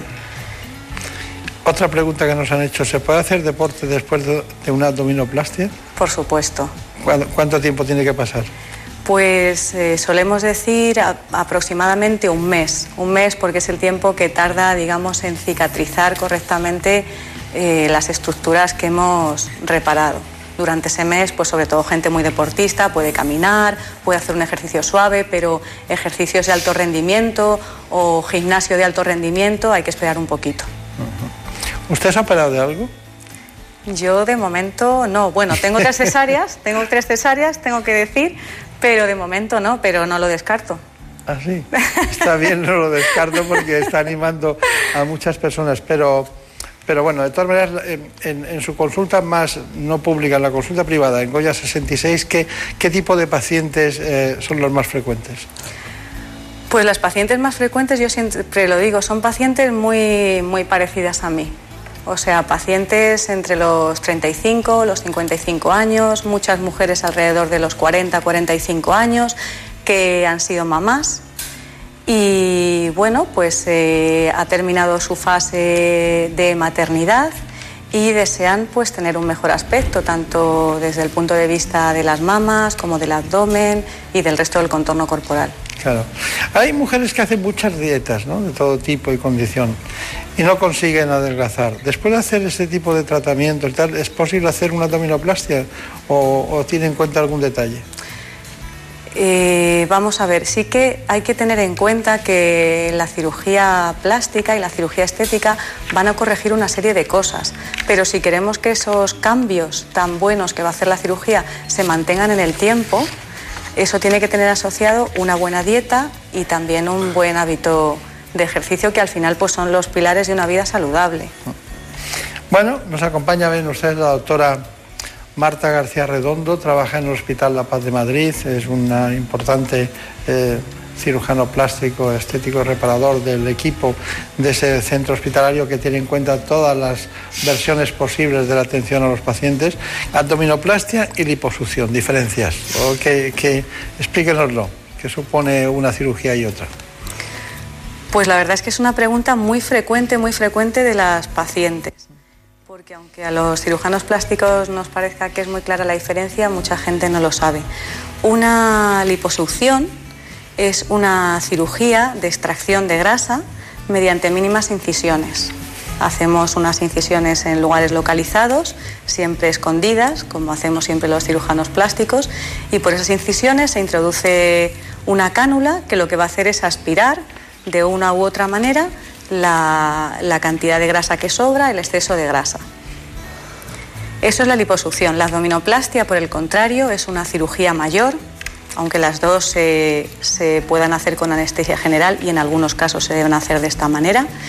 Eh, la abdominoplastia pues, eh, es una cirugía en la cual hay dos partes fundamentales. Una es la reparación de la pared abdominal, la mayoría de pacientes que se someten a una abdominoplastia y sobre todo si estamos hablando de pacientes que han sido mamás, que han estado embarazadas, muchas tienen una diástasis de rectos que consiste en que la musculatura abdominal, lo que se llama pues habitualmente la tableta de chocolate, ¿no? Se conoce popularmente, se separa porque ha dado cabida a uno o varios bebés entonces eso hay que repararlo. Eso es un componente fundamental de la abdominoplastia. Y el otro componente fundamental es que se estirpa también el exceso no solo de grasa, sino también de piel sobrante, lo cual es muy frecuente, como, como decíamos, después de, claro. de haber tenido un embarazo. Y además en la abdominoplastia hay que transponer el ombligo. Quitamos todo el exceso si es una abdominoplastia convencional. Si es una mini abdominoplastia no hace falta, pero si es una abdominoplastia convencional hay que volver a poner el ombligo en su sitio para que el abdomen quede estupendamente reparado. Ha hablado usted ya de la mini abdominoplastia. ¿Cuál es la diferencia entre abdominoplastia y mini abdominoplastia? Pues casi siempre es eh, la diferencia en la cantidad de piel y de grasa que se estirpa.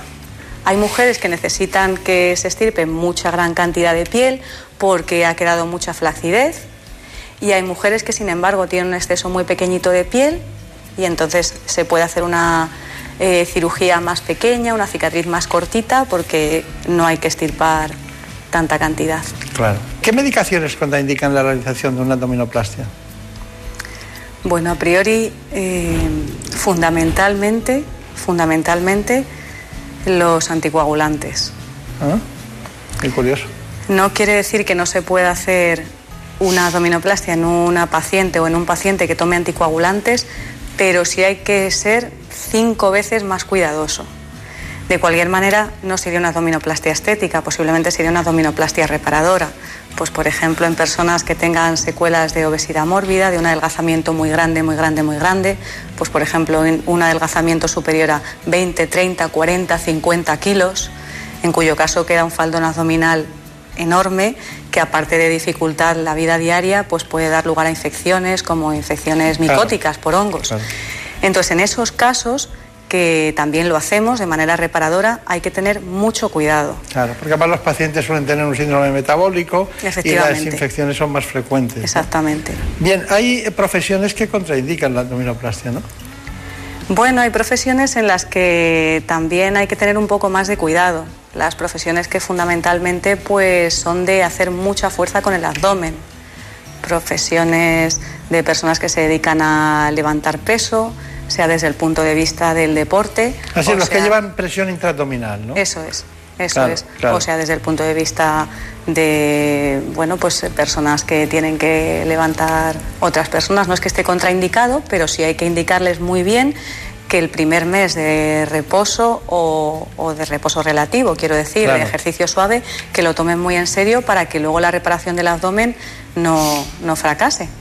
¿Y se pueden volver a poner, esto es una pregunta que nos han hecho mucho, bikini las personas que se han hecho una abdominoplastia? Sí, sin ningún problema. Es un miedo muy, muy frecuente en las mujeres que siempre pues se preocupan porque como la abdominoplastia, como decíamos, va con una cicatriz suprapúbica, pues piensan que luego no se van a poder poner bikini para nada. Ya diseñamos la cirugía de tal manera que esa cicatriz vaya oculta en la braguita.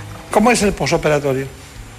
Pues el posoperatorio en estos casos, bueno, es mucha cirugía, porque es verdad que son varias horas de cirugía, pero el posoperatorio sobre todo lo condiciona más el abdomen.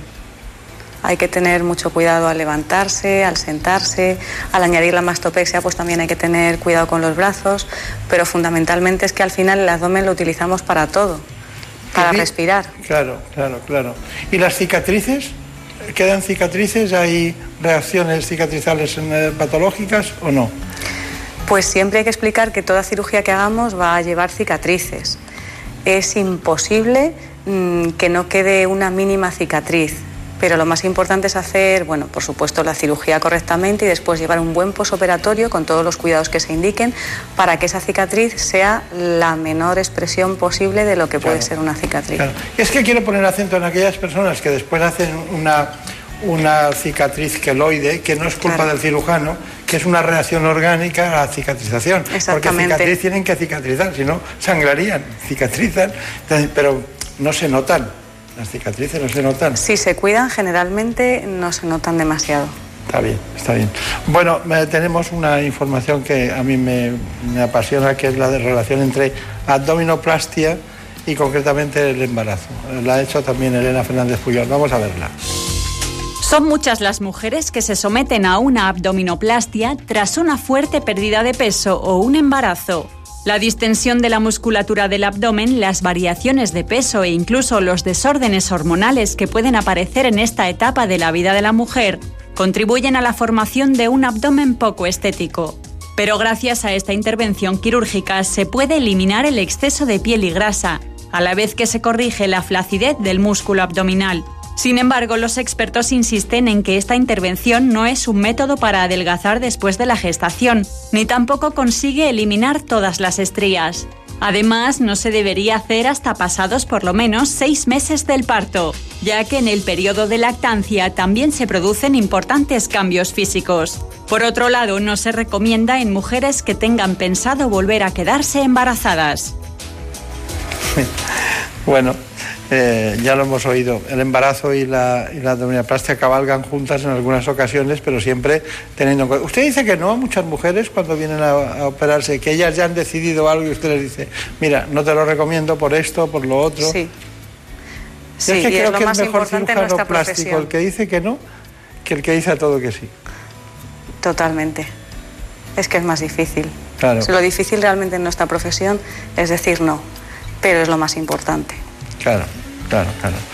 Bueno, y, y, eso de que le pregunten qué operación necesito es frecuente, ¿llega alguien con qué o ya llegan con la decisión tomada? Eso suele ser más frecuente en las reuniones familiares, sociales. Generalmente la persona que viene a consulta ya viene enfocada con, con un tema determinado. Bueno, y, y cuando tienen, ya hemos terminado, se ha solucionado todo, se van a casa, bueno, saludan, bueno, se van, todo, todo ha quedado bien, es el alta, ¿no? Es la famosa alta. Eh, ¿Cuándo se ven los resultados realmente y cuánto le van a durar? Pues es muy buena pregunta, porque yo siempre desde la primera consulta lo, lo digo y lo aviso. Mm, aunque el resultado inmediato ya se vea, sí es cierto que, la cicatrización pasa por, por, varias fases, primero una fase de inflamación, luego una fase de que la cicatriz termina de cerrarse y la última fase, que es la más importante, y es cuando la paciente pues tiene que saber esperar, es la fase de remodelación, que es cuando hay que cuidar las cicatrices, etcétera.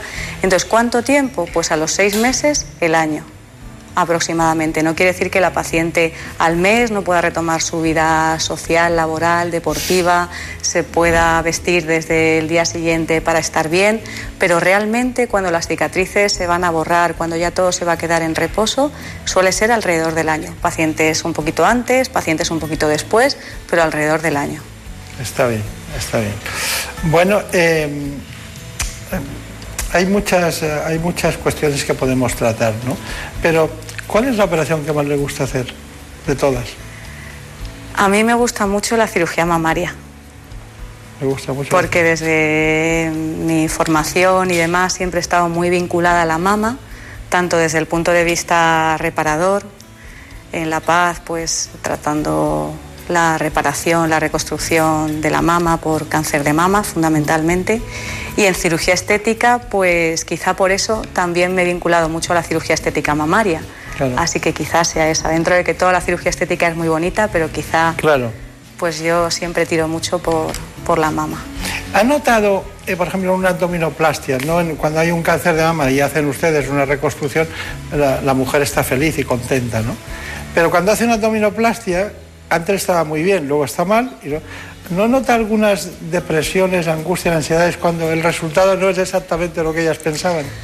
Es que es lo más difícil en cirugía plástica y sobre todo en cirugía estética. Es muy importante, mm, ya decía antes, desde la primera consulta, el intentar equiparar antes de operar lo que es la expectativa del paciente al objetivo o resultado que nosotros podemos conseguir. Es muy importante que la paciente entre a quirófano con una expectativa realista, con resultados eh, conseguibles, con resultados objetivos, porque si la paciente entra en quirófano pensando que va a salir de una determinada manera y luego eso no se cumple, ahí puede haber problemas muy serios. Claro. Cuando usted, cuando usted eh, opera de, de forma privada, ¿en qué hospital opera? Yo opero ya desde hace muchos años en el hospital Nisa, Nisa Vitas, Pardo de Aravaca. Claro, en, en Aravaca. Sí. Está bien, está bien. Porque en, en, el sector público no se, pueden, no se hacen todas las intervenciones de cirugía plástica, ¿no? ¿O sí? Claro, en la sanidad pública lo que hacemos es cirugía reparadora, cirugía reconstructiva de la cabeza a los pies, desde Sí, cabeza y cuello. lo necesario. Exactamente, miembro superior, miembro inferior, pero el sistema sanitario, como es lógico, no cubre la cirugía estética. Entonces, todas las intervenciones de cirugía estética lo hacemos en el sector privado. Claro. Bueno, pues estamos encantados de, de volverla a tener con nosotros, doctora Marta García Redondo, ha sido un placer. Igualmente. Conozco muy bien su departamento, ese día no estaba usted, y, y me, me, me parece que trabaja mucho y bien, mucho y bien. Muchas en gracias. En cirugía reparada. De recuerdos a los compañeros. Muchas gracias, Y al de- director, de, ¿no? tu parte. Pues nada, que muchas se van a alegrar. Hasta pronto. En buenas manos.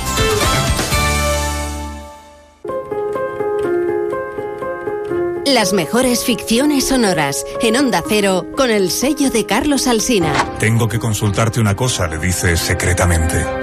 Sé que debemos sacrificarlo todo por la causa, pero a veces se le presenta a uno un caso de conciencia difícil de resolver. Para mí no hay más conciencia que la estrictamente revolucionaria. A sangre y fuego. Milagro en la gran ciudad. El mago de Oz. Celia en la revolución. Cómpreme una radio. Buen día, ovejero. Buen día, señor. ¿Salió usted a caminar temprano? No, no, no camino. He pasado la noche en la cueva. Mi esposa está dentro. Ha parido un crío. Moreno y menudo. Mm, el parto es una experiencia dura. Revive donde y cuando quieras las mejores ficciones sonoras de la radio creadas por Carlos Alsina. En la web y en la app de Onda Cero. Tenga vuestra merced a bien, mi señor Don Quijote, darme el gobierno de la ínsula que en esta rigurosa pendencia se ha ganado. Advertid, hermano Sancho, que esta aventura y las semejantes a esta no son aventuras de ínsulas, sino de encortijadas. Te mereces esta radio. Onda Cero, tu radio. Las humedades causan graves problemas respiratorios, alergias y dolores musculares. No pongas en riesgo tu salud y acaba con ellas para siempre. Ponte en manos de Murprotec. Pide tu diagnóstico gratuito, personalizado sin compromiso y con una garantía de hasta 30 años. Contacta en el 930 1130 o en murprotec.es. Para tu tranquilidad, Murprotec. Garantía de calidad. El primer clásico en la historia de la liga fue el 17 de febrero de 1929. Hasta ese momento, ambos clubes se habían enfrentado en 23 ocasiones, con un balance favorable al equipo azulgrana. Este partido supuso la primera victoria merengue obtenida en el campo de su rival. Ambos equipos sostuvieron un emocionante codo a codo hasta la última jornada. Empatados a puntos, con el general favorable a los culés, pero con un partido aplazado para el Barça que decidiría el título. Los culés no desaprovecharon la ocasión y consiguieron el primer campeonato liguero de la historia. Si te gusta el deporte, no te pierdas ningún partido. Vive todos en Radio Estadio, con Antonio Esteba y Javier Ruiz Taboada.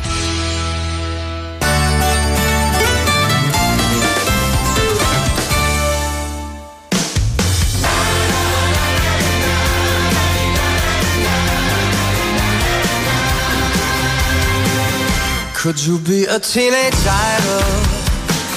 Could you be a movie star? When I turn on my TV, will you smile and wave at me, telling Oprah who you are? Entre David Fernández y Marta López Llorente, hoy llevamos una música que parece que estamos trabajando a uña de caballo. Mm.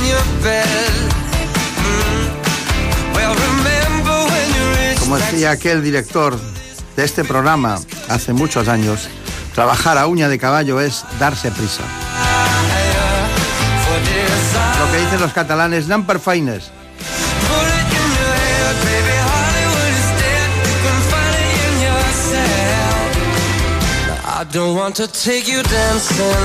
Hay una dermatóloga en la Fundación Jiménez Díaz y en la Clínica Dermatológica Internacional que se llama la doctora Molina. Trepidante, trabajadora, investigadora, vanguardista, una mujer para este tiempo. Así que vamos a ver si nos arregla ese envejecimiento de la piel. Ella nos contará los factores que determinan por qué envejece la piel. Hábitos de vida, sol, contaminación, tabaco. Nos lo cuenta enseguida. Mientras, les invito a que conozcan estos asuntos que enmarcan el concepto de envejecimiento en dermatología.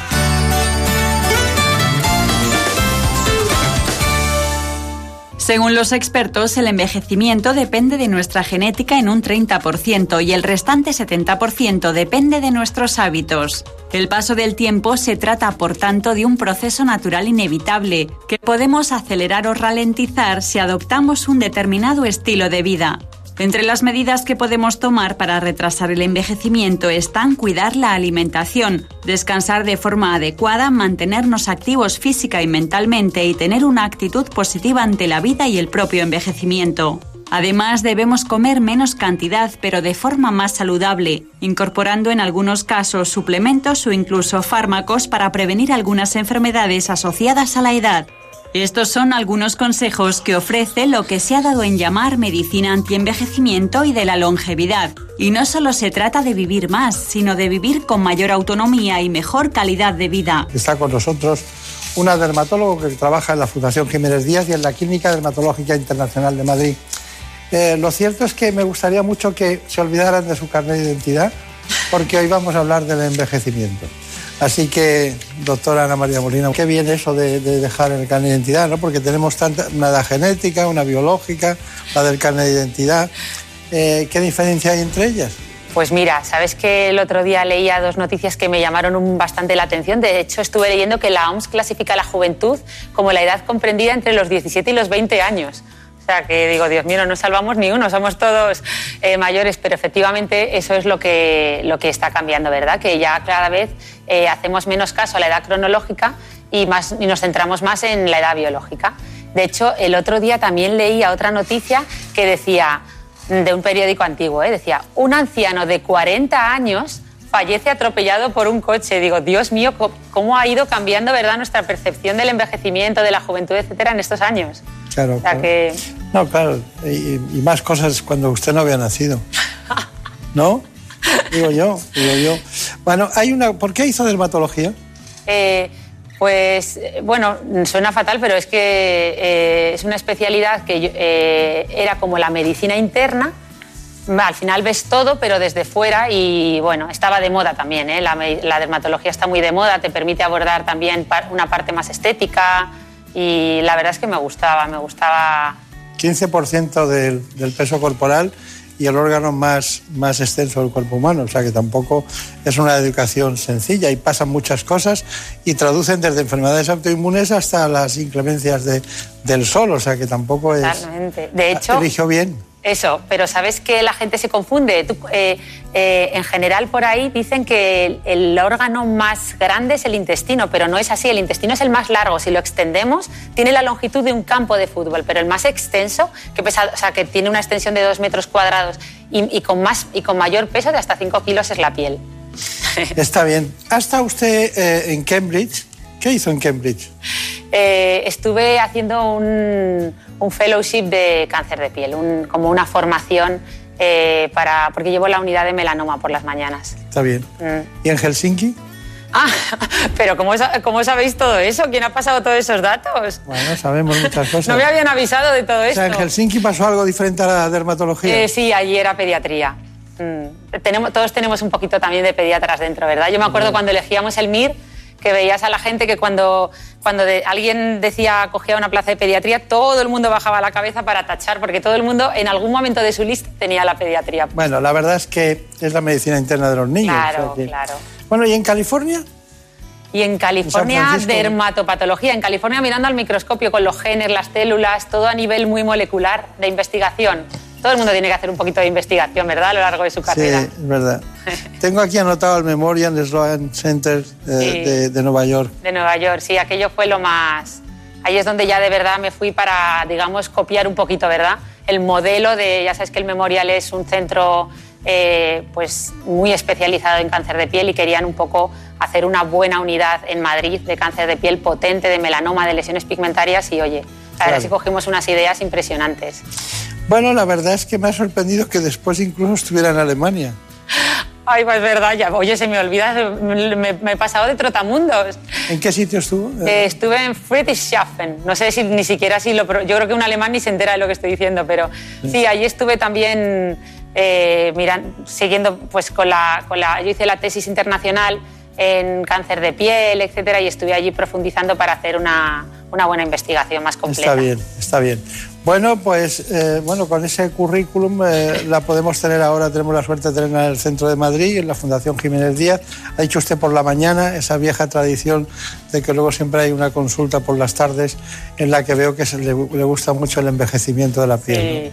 ¿no? Eh, ¿Cuáles son los grandes, los, los- los grandes elementos que hacen que una piel se vuelva vieja? Buah, aquí sí que es importante clasificar la mente de, de la gente en, en un, como en un triángulo, como en tres cosas, para, porque además si lo entendemos fácil, luego podemos entender también muy fácilmente los tratamientos. Entonces con el envejecimiento pasan tres cosas. Lo primero, perdemos calidad de la piel. Nuestra piel eh, le van apareciendo manchitas, pequeñas venitas, el poro se dilata, pierde luminosidad, ¿verdad? Pierde grasita también, está menos hidratada. Eh, lo segundo es que empezamos a perder volúmenes. Nuestros huesos, parece mentira, pero todo ese soporte, ese cráneo, se, va, se produce una resorción. La grasa se va movilizando. Esa frase tan típica que dicen de lo de los, a veces por ahí, ¿verdad? Un poco vulgar de elige cuando seas mayor entre cara o culo. Pues es verdad, hay una redistribución grasa y precisamente se nos va de la cara. Eh, eso sería la pérdida de volumen, que por eso empieza la flacidez. Todas las pacientes te dicen, ¿verdad? Te dicen lo mismo. Dice, doctora, yo lo que quiero es este poquito, este poquito, solo eso. Bueno, pues ese poquito es difícil, eh, pero se puede conseguir. Y una tercera cosa, perdón, que me voy por las No, ramas, no, que no. son las famosas arrugas de expresión, que yo tengo una relación amor-odio con ellas, porque, oye, también, también están indicando que ha sido una persona muy simpática, ¿no? Todas estas arruguitas dicen que la sonrisa verdadera es aquella que es la sonrisa de Duchenne, que es cuando implicamos, o sea, cuando sonreímos también con los ojos, no solo con la boca, implicamos la musculatura eh, orbicular. Está hablando de hombres y mujeres, ¿no? Sí, sí, de los dos. En los dos producen, se producen esas tres cosas, pérdida de volúmenes, arrugas de expresión y pérdida de calidad de la piel. ¿Y qué es más enemigo, el tabaco o el sol? Buah, aquí sí que hay un enemigo que gana por goleada, ¿Qué es es? más, el sol. Es impresionante, impresionante. De Y hecho, seguimos y seguimos, ¿eh? y seguimos y seguimos. Bueno, yo vengo morenita, pero de autobronceador, ¿eh? Eh, yo creo que el autobronceador es el gran desconocido. Si, mm, si la gente quiere tener un poquito de tono, porque es verdad que a veces un poquito de tono favorece, pues pueden usar autobronceadores, que lo que hacen es, es la dihidroxiacetona, que lo que hace es poner nuestra piel de un poquito, o sea, un poquito marrón, eh, puede favorecer y sin embargo mm, nos... Yo uso el agua de Aven y nadie se lo cree, Anda, ¿es lo único que aplica? nada más. Y, y- y yo creo que también debe influir mucho la, la melatonina, ¿no? Ay, totalmente. Sabes que es el gran. Yo creo que por ahí van. Ahí- o sea, todas las investigaciones en envejecimiento están yendo por el campo de la melatonina. Yo creo que ahí hay muchísimo. Pero no tomo nada, quiero decir Ah. que debo, la, la debo tener alta, Ah, pues. mm, corteza suprarrenal, anda, es verdad, claro. Fíjate. claro. Pero ya sabes que se la están. O sea, que. Hay tres mundos, mineral corticoides, los melanotropos y sexual corticoides. Como vayan juntos es terrible. Porque Efectivamente. tienes la tensión alta, estás siempre muy proactivo. Efectivamente. Pero. eh, ¿Hay análisis de eso o no? Uf, ahí me pillas totalmente, porque yo, o sea, lo, o sea, lo estamos viendo mucho en la piel. Nosotros, yo, eh, estamos haciendo muchos estudios de melatonina oral para el envejecimiento, que sí que hay un montón de estudios ahí, desde luego, eh, y luego también aplicada de forma tópica. Eh, yo en los productos que uso por la noche ya, ya intento que lleven melatonina tópica. ¿No hemos quedado que era el autobronceador? El autobronceador, el autobronceador hay que ponerlo de moda. Me tenéis que ayudar a poner el autobronceador de moda y que el sol se quite, porque ya sabemos que además esto son buenas noticias en el fondo, que nuestros, o sea, el, el sol y otros factores externos que ya sabes que hoy en día se unen bajo el término exposoma, que a nosotros nos encanta poner, ¿verdad?, nombres raros, eh, influyen más en el envejecimiento que, pues eso, que el cumplir años. O sea, que, que si podemos fotoprotegernos del sol y llevar una vida saludable, vamos a, a poder influenciar muchísimo en esa edad biológica y cronológica que, de la que hablábamos al principio. Mm. Bueno, eh, usted no se calla, ¿no? No se calla nunca, ¿no? Siempre, siempre tiene recursos dialécticos científicos en este caso, porque no ha dicho todo lo que ha dicho es cierto, ¿eh? pero tiene una espontaneidad muy, muy potente, ¿no? Bueno, estamos disfrutando que nos ha puesto las pilas directamente la doctora Ana María Molina hablando de envejecimiento de la piel, un asunto que no es menor, dada la esperanza de vida que van teniendo hombres y mujeres en nuestro país. Hay muchas cosas que le quisiera preguntar, pero usted que trabaja en el Centro Dermatológico Internacional, ¿cuál es la proporción de hombres y mujeres que llegan por el problema de la, de la cara, de la, piel de la cara, que, que es lo que más se ve? Bueno, muchas mujeres señalan los colgajos de, los, de las extremidades, ¿no? Eh, bueno, y, eh, y zonas del cuerpo que no se ven, pero, pero que también les preocupan, ¿no? Pero ¿qué es lo que, lo que la proporción de hombres y mujeres? Pues aquí hay dos cosas que están cambiando. Han cambiado, por un lado, el perfil de paciente. Efectivamente, es ante- antes era eh, casi 100% de consultas de medicina estética de envejecimiento mujeres. Ahora ya hay un 89% de mujeres y un 11% de hombres.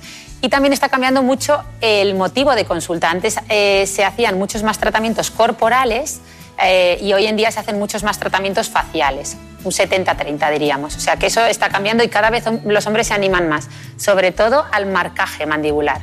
Vienen muchos consultando para un poquito marcar esas facciones, hacer esa cara un poquito más cuadrada que en los hombres resulta muy atractivo. Claro.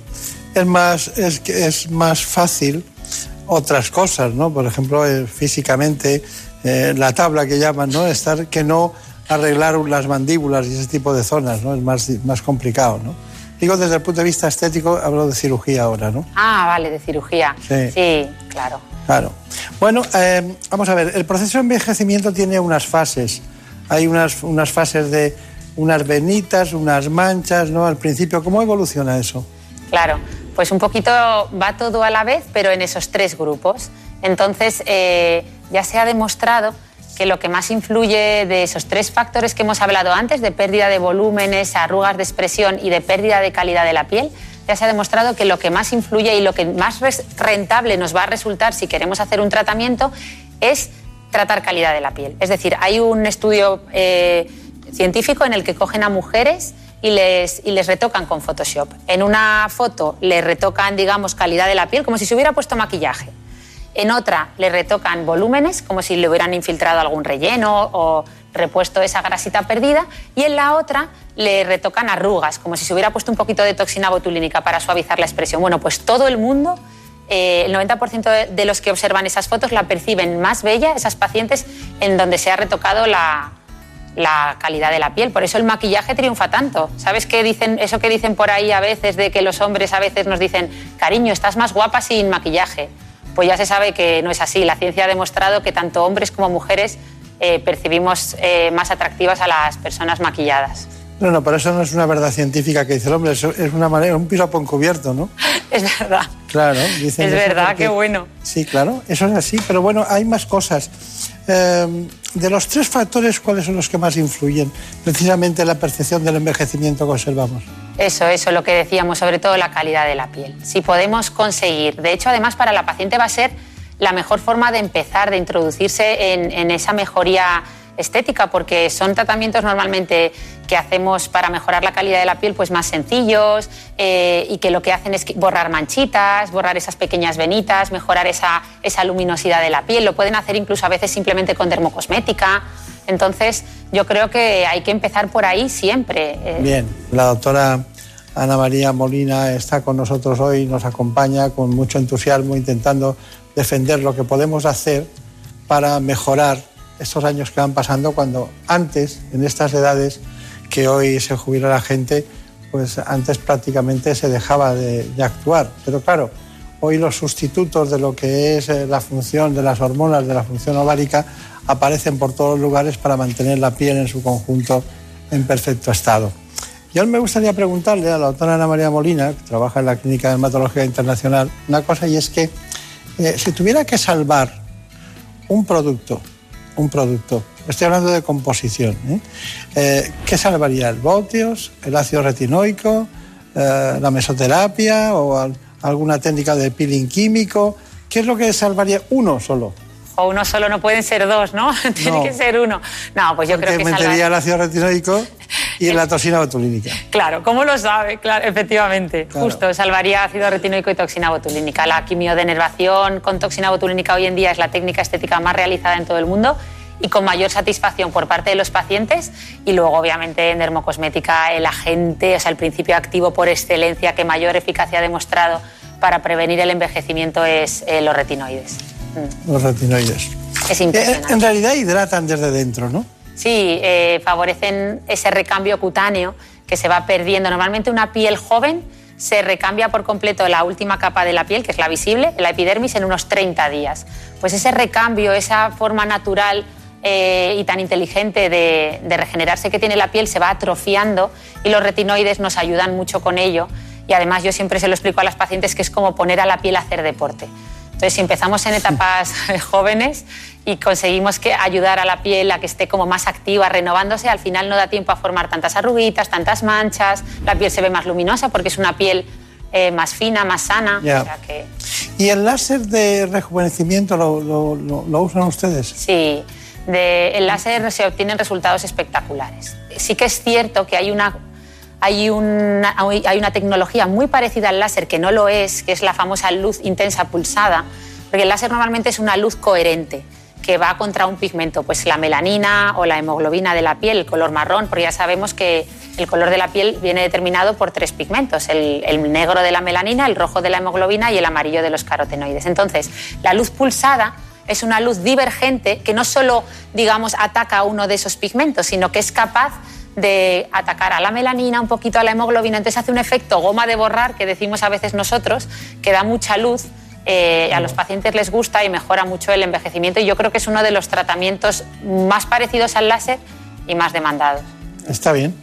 Bueno, hemos estudiado este asunto, los factores eh, que influyen y hemos llegado a esta conclusión. La piel es el órgano en el que es más visible la edad. Es a partir de los 25 años cuando empiezan a manifestarse los primeros signos de envejecimiento. Los cambios más evidentes son la pérdida de volumen y elasticidad de la piel y la aparición de manchas y arrugas. Esto se debe a una serie de factores. Es lo que se llama el exposoma. El exposoma es todo ese conjunto de factores externos, principalmente la radiación ultravioleta, la contaminación ambiental, el estrés, que han demostrado tener un impacto en el envejecimiento de la piel mucho mayor incluso que el paso de los años. Por lo tanto, ciertos hábitos como llevar una vida saludable, usar protector solar e hidratarse son claves para nuestra piel. Y además podemos recurrir a tratamientos cosméticos y médico-estéticos, siempre asesorados por un especialista. Nosotros recomendamos comenzar a cuidar nuestra piel normalmente en torno a los 30 años con una buena rutina cosmética que haya demostrado eficacia frente al envejecimiento. Posteriormente, en torno a los 40 años, podemos comenzar a realizar algún tratamiento estético de rejuvenecimiento facial. Gracias a estos cuidados podemos retrasar o incluso evitar que la piel revele nuestra edad. Bueno, eso de evitar que la piel revele nuestra edad, ¿eh? eso está muy bien. Bueno, tenemos un reportaje, es una mujer de 70 años en la Clínica de Dermatología Internacional y hemos acudido allí para ver cómo trabaja la doctora Molina. Esta paciente acudía a nuestras consultas porque quería verse mejor. En su caso propusimos una serie de tratamientos de rejuvenecimiento facial y lo ideal siempre es combinar eh, técnicas. En su caso vamos a realizar una luz pulsada para mejorar calidad de la piel y además vamos a realizar una infiltración con sustancias que son capaces de estimular la formación de colágeno y mejorar toda esta zona. El primero de los tratamientos consiste en aplicar una luz por toda la cara que tiene un triple efecto. Por un lado va a mejorar todas las manchas que tiene la paciente, también los pequeños vasos sanguíneos dilatados y el mejor de todos, va a hacer un efecto flash en cuanto a luminosidad y la paciente se va a ver mucho mejor. El segundo de los tratamientos consiste en infiltrar una sustancia de relleno, que es la hidroxiapatita cálcica, que no solo va a aportar volumen, sino que además va a hacer un efecto redensificador, de forma que al cabo de unos meses la paciente va a notar cómo su óvalo facial está mucho más definido.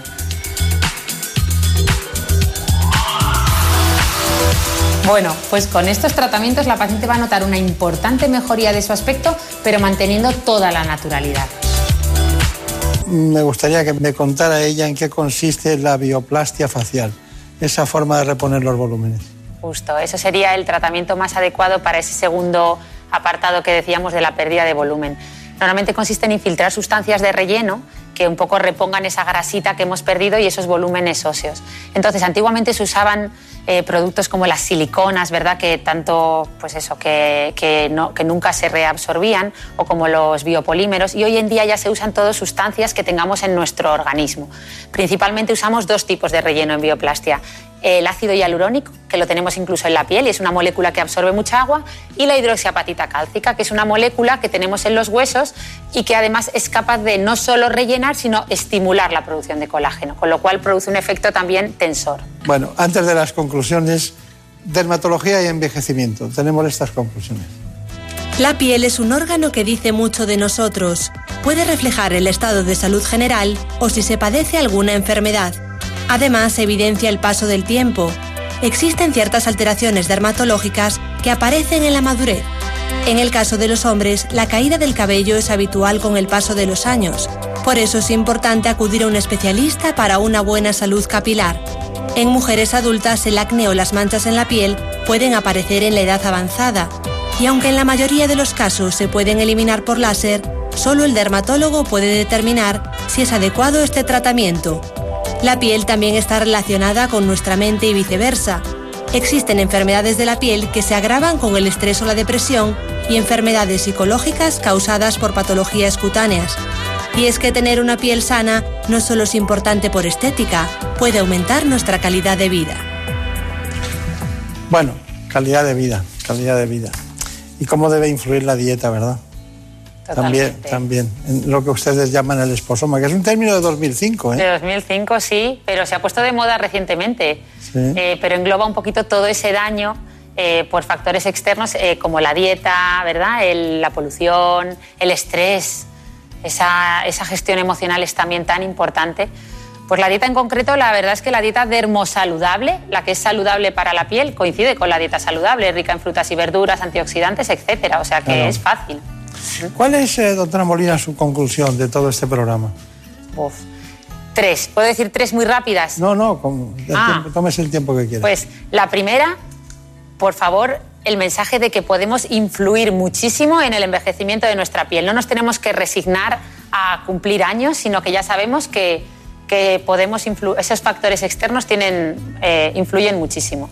Dos, el, si queremos hacernos un tratamiento o queremos mejorar de alguna manera, comenzar por aquellos tratamientos que mejoren nuestra calidad de la piel. Pues, por ejemplo, hacer un tratamiento antimanchas eh, o algún tratamiento para dar luz a la piel, porque es lo que más rentable nos va a ser tanto económicamente, o sea, el coste-beneficio va a ser el mejor.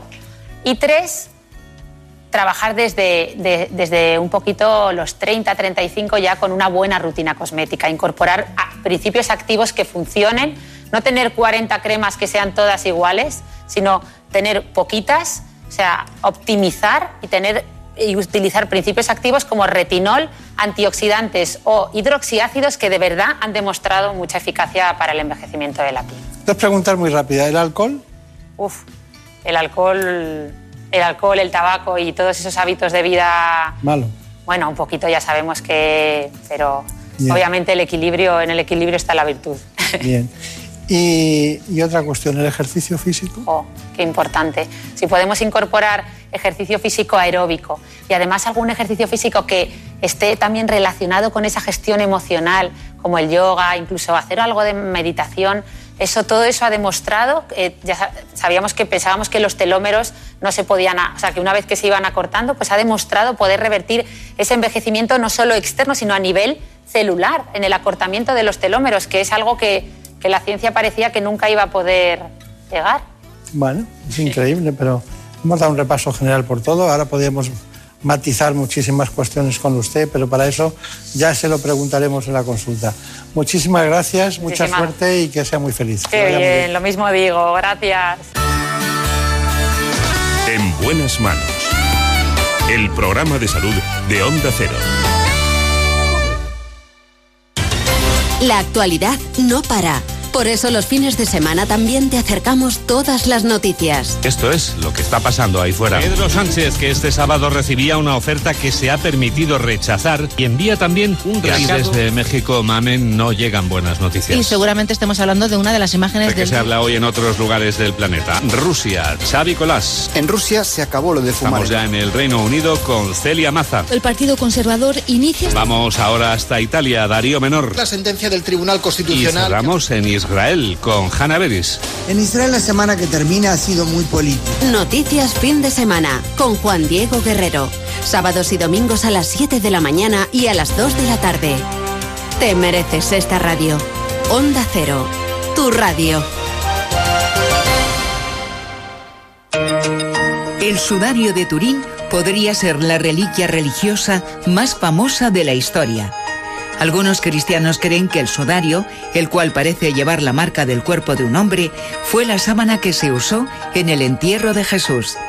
En 1988, un equipo de investigadores examinó la tela y dató su origen entre los años 1260 y 1390. La síndone se conserva protegida en una vitrina especial a prueba de balas con control de temperatura en la Catedral de Turín. Si quieres conocer nuevos datos y las últimas investigaciones sobre los asuntos más interesantes y misteriosos de la historia, escucha La Rosa de los Vientos, sábados a la una de la madrugada y domingos a la una y media.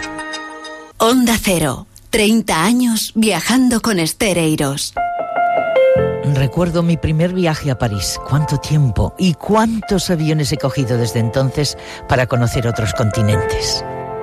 Renuncias a mucho. Te pierdes momentos con tu familia, con tu gente. Pero cada viaje te enseña a valorar y a conocerte. Si tuviera que elegir, volvería a elegir vivir viajando sin duda. Porque los viajeros tenemos la seguridad de que tenemos dos vidas. Gente viajera, 30 años con Estereiros y su equipo. Los mejores profesionales de la información turística. Te mereces esta radio. Onda Cero. Tu radio. En buenas manos. El programa de salud de Onda Cero. Dirige y presenta el doctor Bartolomé Beltrán. Por un beso tuyo, contigo me voy. No me lo pregunto, contigo me voy. Que se me fue del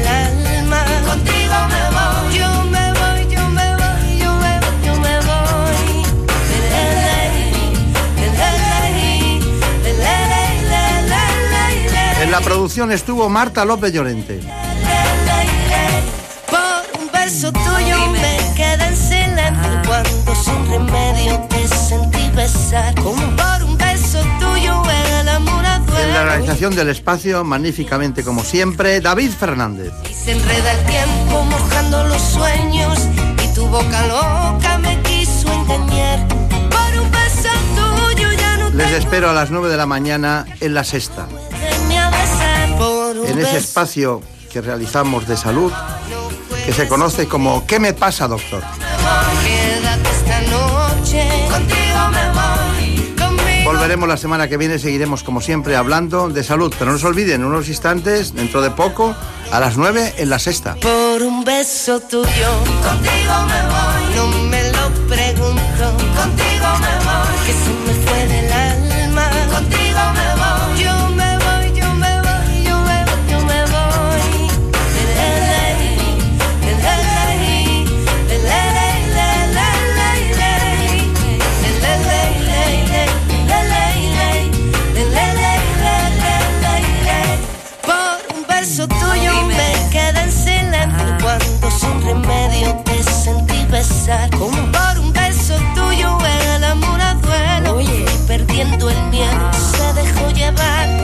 Se enreda el tiempo mojando los sueños y tu boca loca me quiso engañar. Por un beso tuyo ya no tengo dueño, acércate un poco, vuélveme a besar. Por un beso tuyo, contigo me voy. No juegues conmigo, contigo me voy.